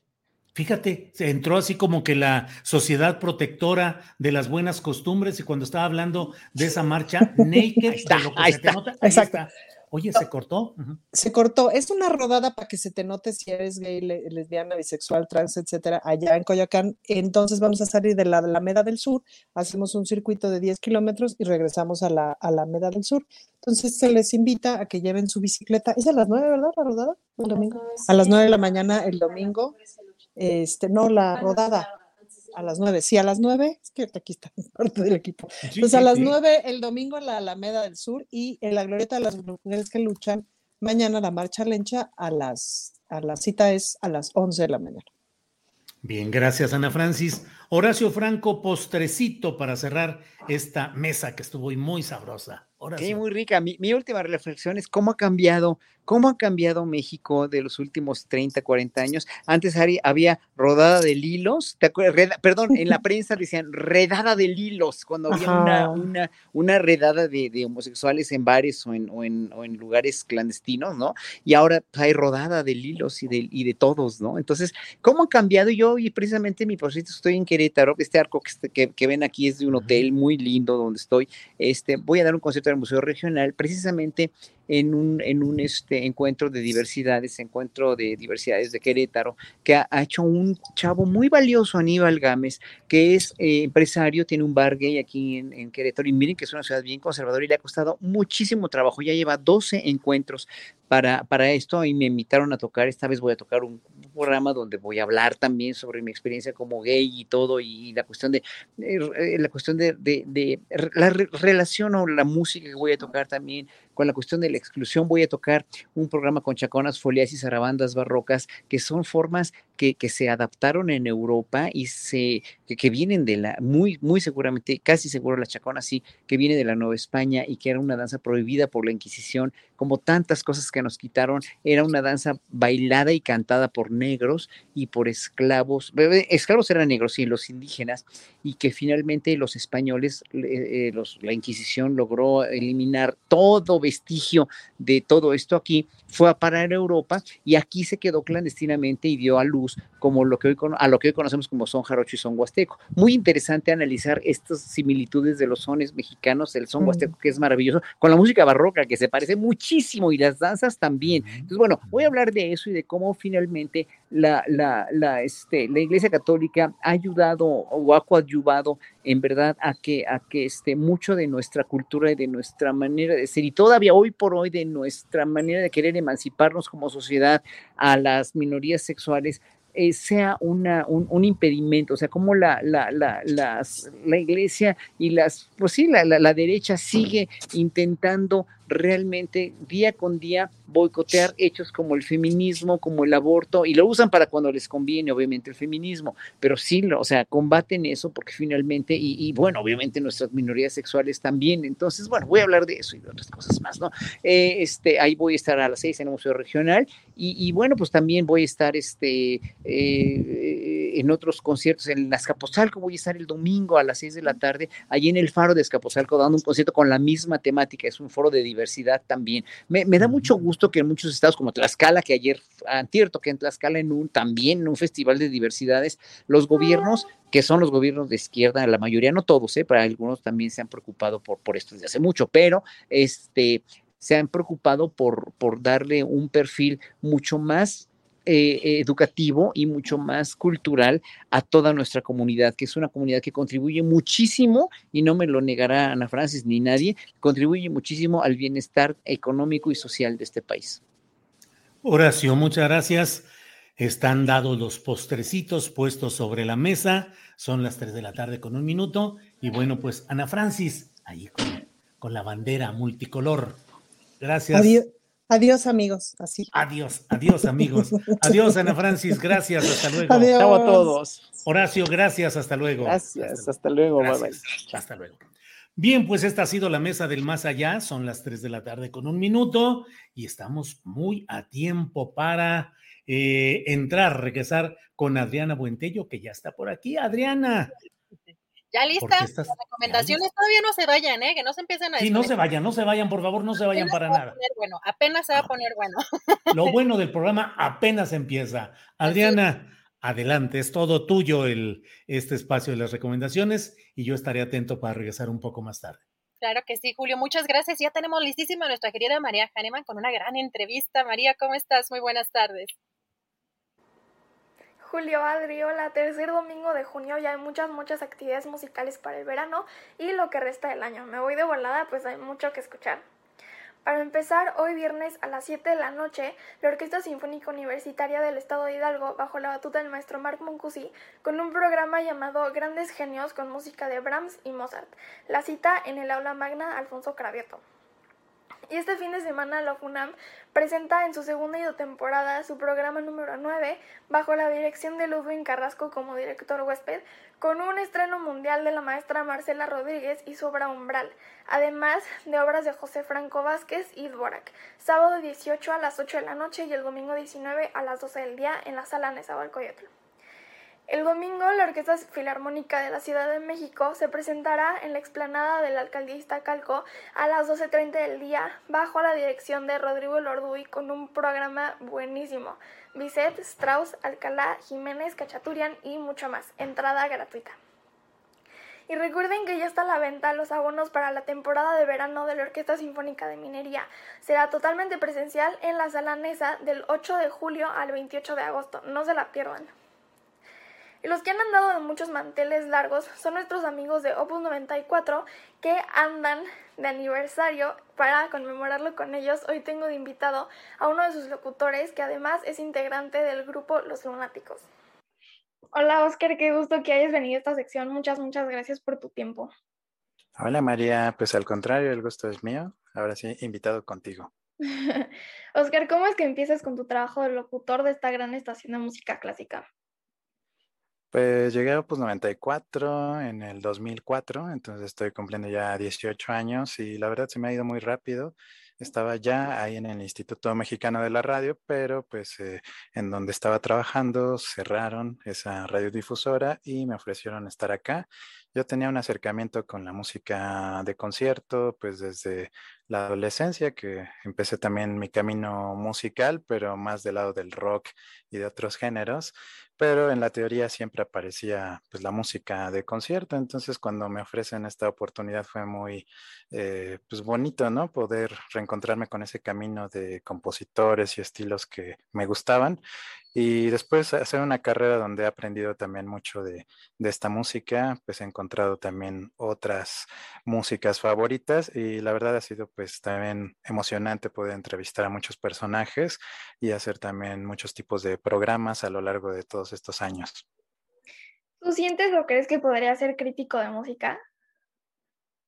Eh, pues la verdad es que en México sí tenemos ahí todavía, a diferencia tal vez de otros países con gran tradición, como que un hueco o un pendiente en cuanto a la crítica musical, porque hay, eh, sí, muy buenos críticos que hacen reseñas, que, eh, bueno, conocen, ¿no? Tienen el conocimiento musical para hacer un análisis profundo, pero creo que también han venido de distintos lugares a realizar ese trabajo de crítica musical. Yo no me considero como un crítico, sino más como un comunicador que le gusta contagiar al público de la emoción, de la propia música, de los programas, los intérpretes y pues la verdad que sí respeto mucho el término de crítica musical que ha tenido una tradición europea sobre todo muy importante y yo creo que aquí pues debiésemos formar todavía más críticos musicales que escriban, que hagan un poco también de investigación y teoría pero bueno, sí, no me veo realmente como un crítico. y cuenta un poco de Los Lunáticos, tu grupo musical. Ah, pues mira, qué bueno que me preguntas. Eh, la verdad, desde el 2012, que ya vamos a cumplir en diciembre la década, pues fue un proyecto familiar que empezó pues porque había varios integrantes en la familia que ya tocaban y yo había tenido mis experiencias justamente en este género del rock pop pero pues, eh, pues como siempre, ¿no? Cuando tocas con tus contemporáneos, pues los proyectos por ahí entran en caos a veces. Y después, cuando muchos años me encuentro con estos eh, familiares que ya tocaban, pues hacemos primero la prueba y resulta bien y nos sentimos como fluyendo bien musicalmente y entonces de ahí empezó a, a caminar muy rápido, pues empezamos a ganar algunas convocatorias, algunas invitaciones y ya pues una década dos discos. Eh, el año pasado tuvimos una beca del Fonca para hacer una gira del montaje de una rock ópera, que fue el último disco. Y realmente sí ha sido muy satisfactorio cómo han crecido, sobre todo pues el resto de integrantes que comenzaron muy jóvenes y que ahora ya acumulan con todos esos años de experiencia y pues vamos también por lo siguiente, que es una nueva producción justamente ya con esta experiencia, preparar como algo tal vez mucho más eh, eh, todavía grande en cuanto a lo musical y combinaciones de, elementos. Eh, siempre me ha gustado como que atrevernos, ¿no? Y combinar cosas que, por ejemplo, se dan en la música de cámara o en la música sinfónica y traerlo al ámbito del rock pop. Entonces, el siguiente disco también tendrá un poco de esos experimentos. Ok, ¿y en dónde podemos escucharlos? Pues está así el proyecto de Lunáticos en todas las plataformas digitales. Lo pueden buscar así también como Lunáticos MX en todas las redes sociales. Y estamos preparando un nuevo tema que será la transición antes del el nuevo disco. Entonces estén muy pendientes. También todos los videos están ahí en el canal de YouTube, Lunáticos MX. Y los discos se llaman el primero Discípulos del Mal y el segundo El Regreso de los Caballeros de Orión. Perfecto, pues muchas, muchas gracias y felicidades otra vez por este aniversario de Opus. No, pues muchas gracias a ti, María, que también eres un gran talento que nos conocimos apenas hace como un año, pero pues también seguimos siempre muy de cerca tu carrera. Muchas gracias.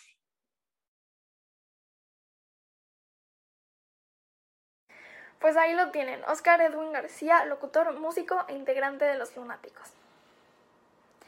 Y por último, el conjunto Santander en Guadalajara va a tener un espectáculo increíble, The Silence of Sound, bajo la dirección de la maestra Alondra de la Parra, la Orquesta de Minería y con Gabriela Muñoz, Chula de Clown, este 9 y 10 de septiembre. Ya pueden comprar sus boletos. Y quiero felicitar a todos los papás que nos ven, pues este domingo los vamos a festejar. A ti Julio, a mi tío Oscar, pero sobre todo a mi papi por ser el mejor del mundo. Te amo mucho.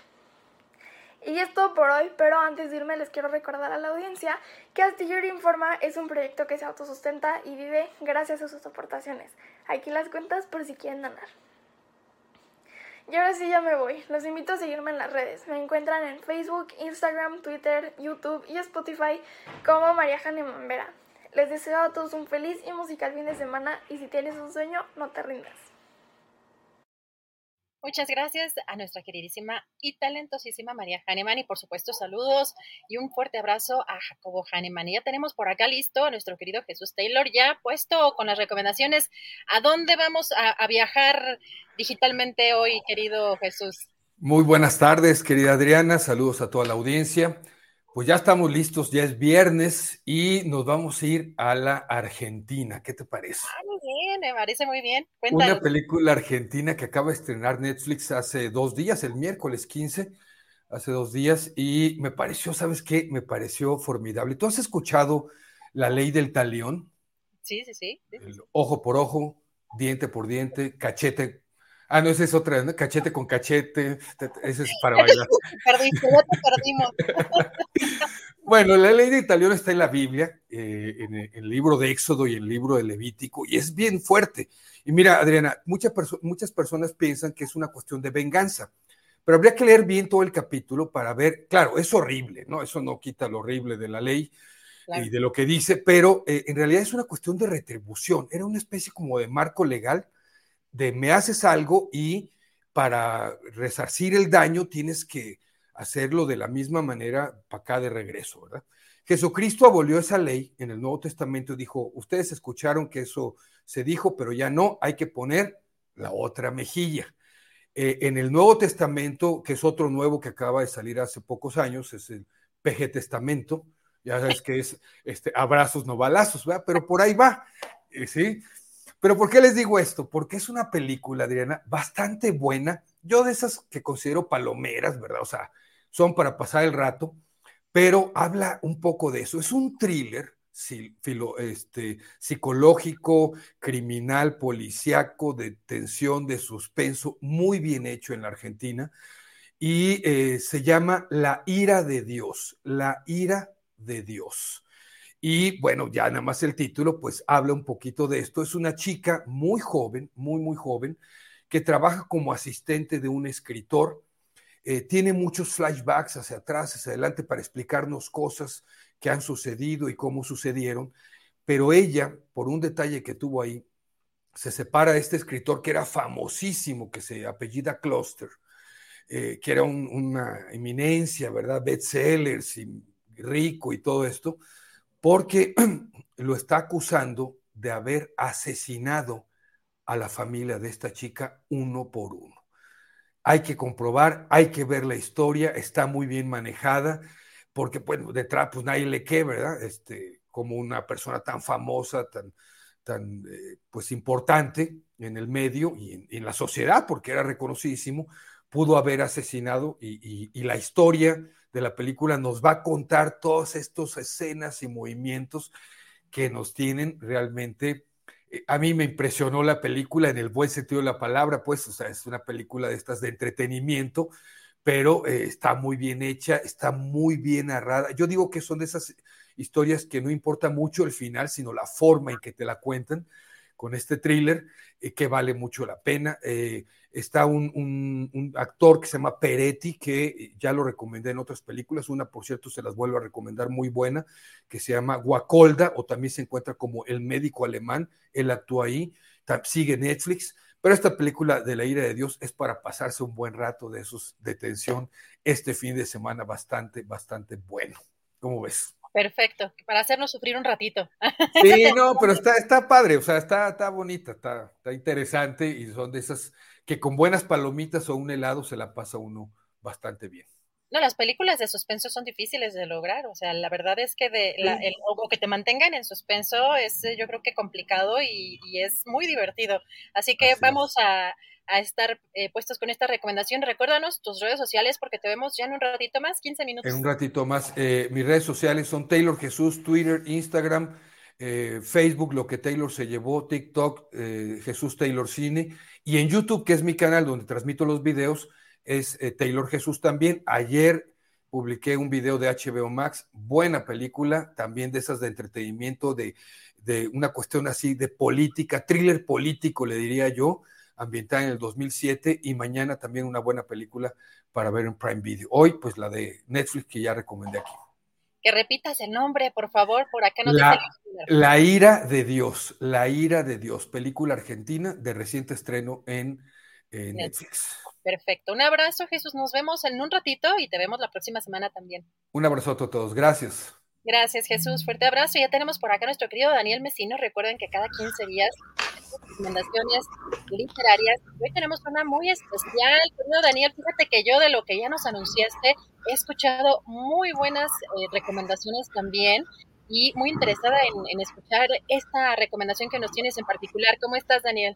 Hola, ¿qué tal? Eh, Adriana, pues nervioso, feliz y contento porque hoy presento mi novela después de aquí, me voy a ir al sótano de Coyoacán, entonces, y todos, si hay gente de astillero que está por allá, pues los, eh, me encantará saludarlos y platicarles y pues bueno, firmarles mi nueva novela. Pero bueno, volviendo al tema que hoy nos convoca, fíjate que yo tuve la oportunidad de conocer a Almadelia Murillo desde que ella comenzaba a escribir y hacer estos ejercicios eh, narrativos. Y a mí lo que yo lo comentaba ayer con sus editores, les decía es que esta última novela de la autora que se llama La cabeza de mi padre es una eh, de las mejores novelas que he leído este año. Esta, esta novela eh, muestra la evolución no simplemente de Almadelia como una gran eh, ensayista, crítica de la sociedad contemporánea, del godinato, de todos las, eh, los temas urbanos y, también eh, sociales que todos los días están ahí pendientes y, y, nos mueven a todos, sino también como una excelente cuentista narradora. Pero ahora esta novela para mí es uno de sus trabajos más sólidos, más íntimos y más eh, reveladores que tienen que ver también con una realidad del país. Entonces, hay un género que ahora está atrayendo a muchas narradoras mexicanas, que es eh, la ficción y es la, ficción, digamos, eh, auto, autobiográfica. Es un poco donde ellas cuentan su historia y comienzan a desarrollar estas novelas que son muy personales. En lo particular, yo todavía no termino de enganchar con muchas de, ellas porque ahora siento que les falta la trama. Pero en el caso de Almadelia, aquí combina los dos factores. Por un lado, tenemos a una escritora eh, ácida, eh, con momentos de humor, pero también muy crítica eh, de, lo, de lo que está narrando. Y por otro lado, si bien es, una, es un tema que ella tiene que escribir, porque es una búsqueda que ella tiene que resolver, se convierte realmente en dos elementos fundamentales para el desarrollo de esta novela. Y brevemente, sin espolearla, porque luego me regañan aquí en las redes, les voy a contar brevemente de qué va. Nos encontramos con una, eh, está esta novela narrada en primera persona, cuenta la historia de una mujer que a los 40 años decide eh, reencontrarse y seguir el rastro de su padre que los abandonó. Entonces, ella vive en la Ciudad de México y, solamente con una fotografía tiene que trasladarse a, eh, a Michoacán para seguir este recuerdo. Ella dice, yo tengo que escribir porque todo lo que nos sucede tiene que ser escrito. Tiene, eh, o sea, porque no hay otra manera de entender esta realidad. Y ella toca aquí un tema fundamental que es el tema del padre ausente. Una historia que parece repetirse y que va aderezando todo el tiempo, ¿no? Sobre todo cómo afecta a ella como, como mujer, porque hay una relación siempre muy íntima entre, eh, muy afectuosa entre la, entre la mamá y el, el, y entre el padre, perdón, y la hija. Y pero cuando esta figura no está, hay una sensación de, eh, de no, de, eh, no estar protegida, no estar cuidada. Entonces siempre existe esa, esa búsqueda eh, de la figura paterna. Ella dice, escribo para soltar el peso de mi, de mi 40 años rumiando el mito de mi padre, las infinitas versiones que todo mundo y que mi madre y, mis, y los amigos me contaban de él este, y luego dice, es que todos somos hijos de Pedro Páramo, es decir, todos tenemos estas, estas ausencias y a lo largo de la novela no solamente se convierte en una especie de este cine, este género, digamos, como en el cine que es el, eh, el road movie, que son donde eh, pues un narrador cuenta su crecimiento a través de un viaje, sino que ella va desentrañando en cada etapa de este viaje parte de su historia familiar, parte de lo que vive y también suelta eh, y retrata este México dividido, violento, eh, donde el tema del padre ausente es una cotidianidad, el padre que sufre de, alcoholismo, el padre que se que abandona. Entonces es una gran novela eh, conmovedora, sí, muy fuerte, sí, pero vale la pena leerla. Híjole, Daniel, pues muchas gracias. Yo ya había visto por ahí en, las redes sociales, ya había visto algunos comentarios muy positivos sobre esa novela. Ya está en, mi lista, en mi lista para comprar eh, los, las, siguientes, eh, las siguientes novelas. Te agradezco muchísimo la recomendación porque nos acercamos un poquito más justamente a esto, a esto que escribe Almadelia. Y nos vemos en un ratito, eh, a lo mejor por ahí, al ratito, como te decía, te alcanzo eh, sobre todo más si la lluvia lo permite. Claro. Eh, dime. no, y además te, te sacarás fotos con toda la audiencia de Astillero que vaya para allá. Gracias, Daniel. Pues nos vemos en 15 días, si no es que en un ratito más. Un fuerte abrazo. Un abrazo a todos y nos espero hoy, 6 de la tarde, el sótano de Coyacán, allá en Allende, número 38. Bye, nos vemos. Gracias a Daniel Mesino y nos vamos de volada ya con las recomendaciones teatrales. Antes de que nos agarre la lluvia, Javier, ¿cómo estás? Buenas tardes. Hola, hola, querida Adriana, muy buena tarde. ¿Tú crees que llueva? Ayer no llovió, ayer nomás fue pura vacilada. Pero antier, ¿qué tal? Antier sí, sí, sí. oye, ¿y qué tal la nevada en este en, el Parque Hundido? Ah, sí, nevó. Eh. ¿No, viste, las imágenes que parecía nevado? Yo pensé que era Suiza, ¿a poco era el Parque Hundido? Exactamente, no, sí, sí, sí, estuvo, estuvo tremendo. Aquí fíjate que en el centro no, no, no, llovió de esa manera, pero en el sur, qué bárbaro. Así que sí, ya, ya pinta por acá, ya, hay algunas nubecillas. Pero antes de que nos agarre la lluvia, ¿a dónde nos vamos? ¿A qué teatro nos vamos? Pues vámonos a todos los teatros del mundo, querida Adriana Buentello, pero empezamos por los de México. La primera recomendación que les quiero hacer es una obra que se llama El inspector llama a la puerta. Esta obra es del dramaturgo inglés G. Bate Presley. Era activista, novelista, periodista eh, de allá de Inglaterra de principios del siglo pasado. Eh, esta obra, El inspector llama a la puerta, es de 1945 aproximadamente, un poco antes de la Segunda Guerra Mundial. Bueno, empezaba las, eh, esos chispazos de la Segunda Guerra y, este, y ya había pasado por el horror de la, de la Primera Guerra este dramaturgo G. Bay Presley. Eh, esta obra la dirige Otto Minera, que regresa a los escenarios, un viejo lobo de mar, eh, un director muy apreciado, muy, con mucho talento y, este, y pues punta de lanza para, para varias generaciones y maestro de, de los dramaturgos que ahí que estamos haciendo nuestros pininos. ¿De qué trata El inspector llama a la puerta? Trata sobre eh, cómo una familia aburguesada, aristócrata, eh, está involucrada con la muerte a través del suicidio de una joven trabajadora. Eh, el autor ridiculiza a esta, a esta familia adinerada, burguesa, de una manera fársica, eh, donde toda su, su, frialdad, su superficialidad es puesta sobre la escena y es, son ridiculizados como, como deben ser todo este tipo de, de poderosos. Cada uno de ellos tiene que ver con la muerte de, esta joven trabajadora y un detective que está interpretado por Carlos Aragón, el tremendo actor de teatro Carlos Aragón. Él es el detective que lleva el caso y los pone contra las cuerdas a cada uno. Tiene un sentido del humor brutal, disparado, es, es genial, es una de las grandes obras de este año, no se la pierdan. El inspector llama a la puerta, se presenta en el teatro, teatro Orientación, disculpen ustedes, eh, todos los miércoles a las 8 de la noche atrás del Centro Cultural del Bosque. Pertenece al género policíaco, al género detectivesco. Yo creo que te gustaría, mi querida Adriana. suena bien, suena muy bien. Muy divertida. Y la segunda recomendación, vámonos rapidísimo, se llama 245 actos de maldad extraordinaria. No 243, no 241, sino 245 actos de maldad extraordinaria.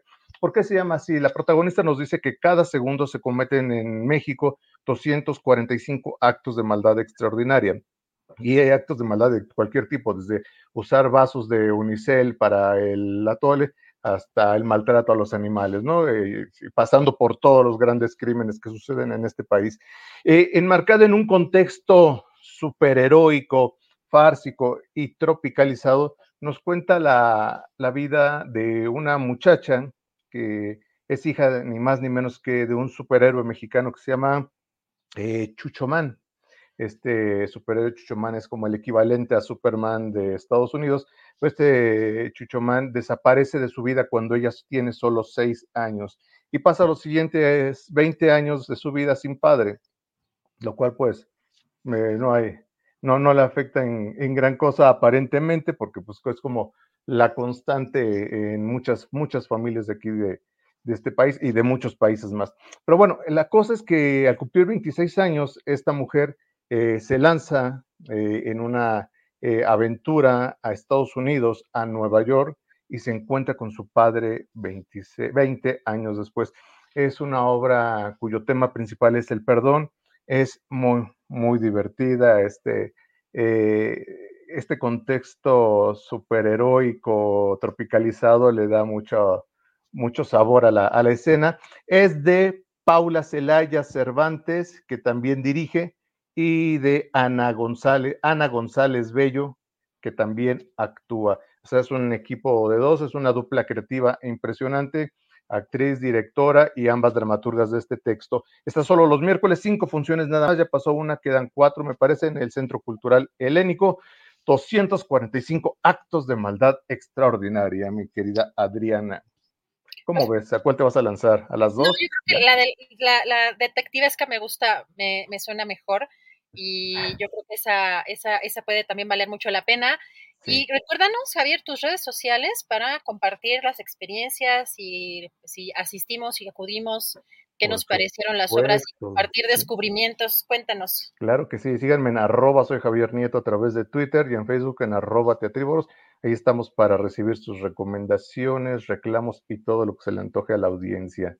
Pues sería todo, esperemos que caigan las lluvias, que lo que sea benévolo y que sea un excelente fin de semana para todos, mi querida Adriana, y nos vemos en el Javi Fest este domingo, ¿vale? Perfecto, un abrazo, Javier, nos vemos la próxima semana. Saludos a Julio, hasta luego, bye. Gracias a Javier Nieto. Y regresamos con Julio Astillero antes de que llueva, ya está a punto de llover, no sé allá cómo está el... Cómo está con, el... con la sombrilla, con el paraguas, no, pues nada más nublado y con airecito, así como de que se viene eh, la lluvia, pero todavía nada. ¿Tú ya estás con, con el paraguas o qué, Adriana? Sí, pues es que fíjate que fue muy extraño porque yo, yo no me enteré que había llovido tan fuerte, la verdad, pues no fue para mí novedad. Pues llovió, creo que fue el lunes. Este, sí fue esta semana, creo, donde, donde parecía que estaba nevado ahí en, la del Valle, en el, Parque, Unido, en el Parque Unido, que fue una cosa impresionante. Yo nunca había visto estas imágenes eh, y otras que también no, pues no hay que normalizar porque esto no es, no es normal.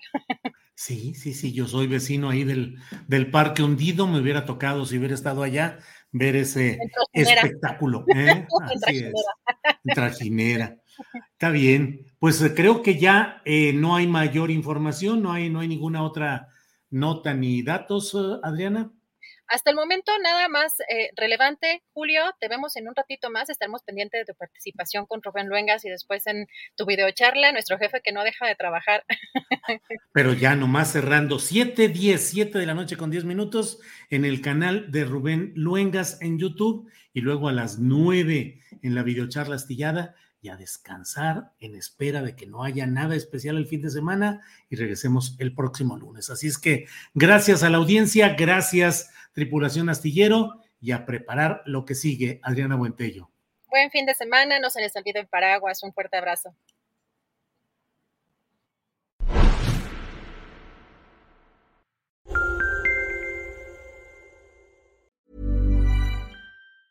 ¿Te preocupas por tu familia? Entonces, ¿por qué darles solo huevos ordinarios cuando pueden disfrutar de lo mejor? Eggland's Best, los únicos huevos con ese delicioso sabor fresco de granja, además de la mejor nutrición, como 6 veces más vitamina D, 10 veces más vitamina E y 25% menos de grasa saturada que los huevos regulares, además de muchos otros nutrientes importantes. Así que, dales los mejores huevos. Eggland's Best, mejor sabor, mejor nutrición, mejores huevos.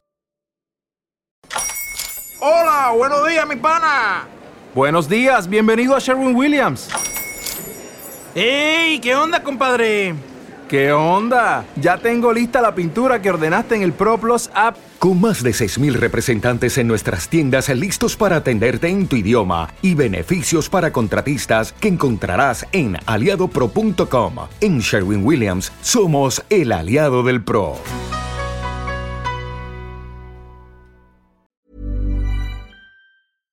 Para que te enteres del próximo noticiero, suscríbete y dale follow en Apple, Spotify, Amazon Music, Google o donde sea que escuches podcast.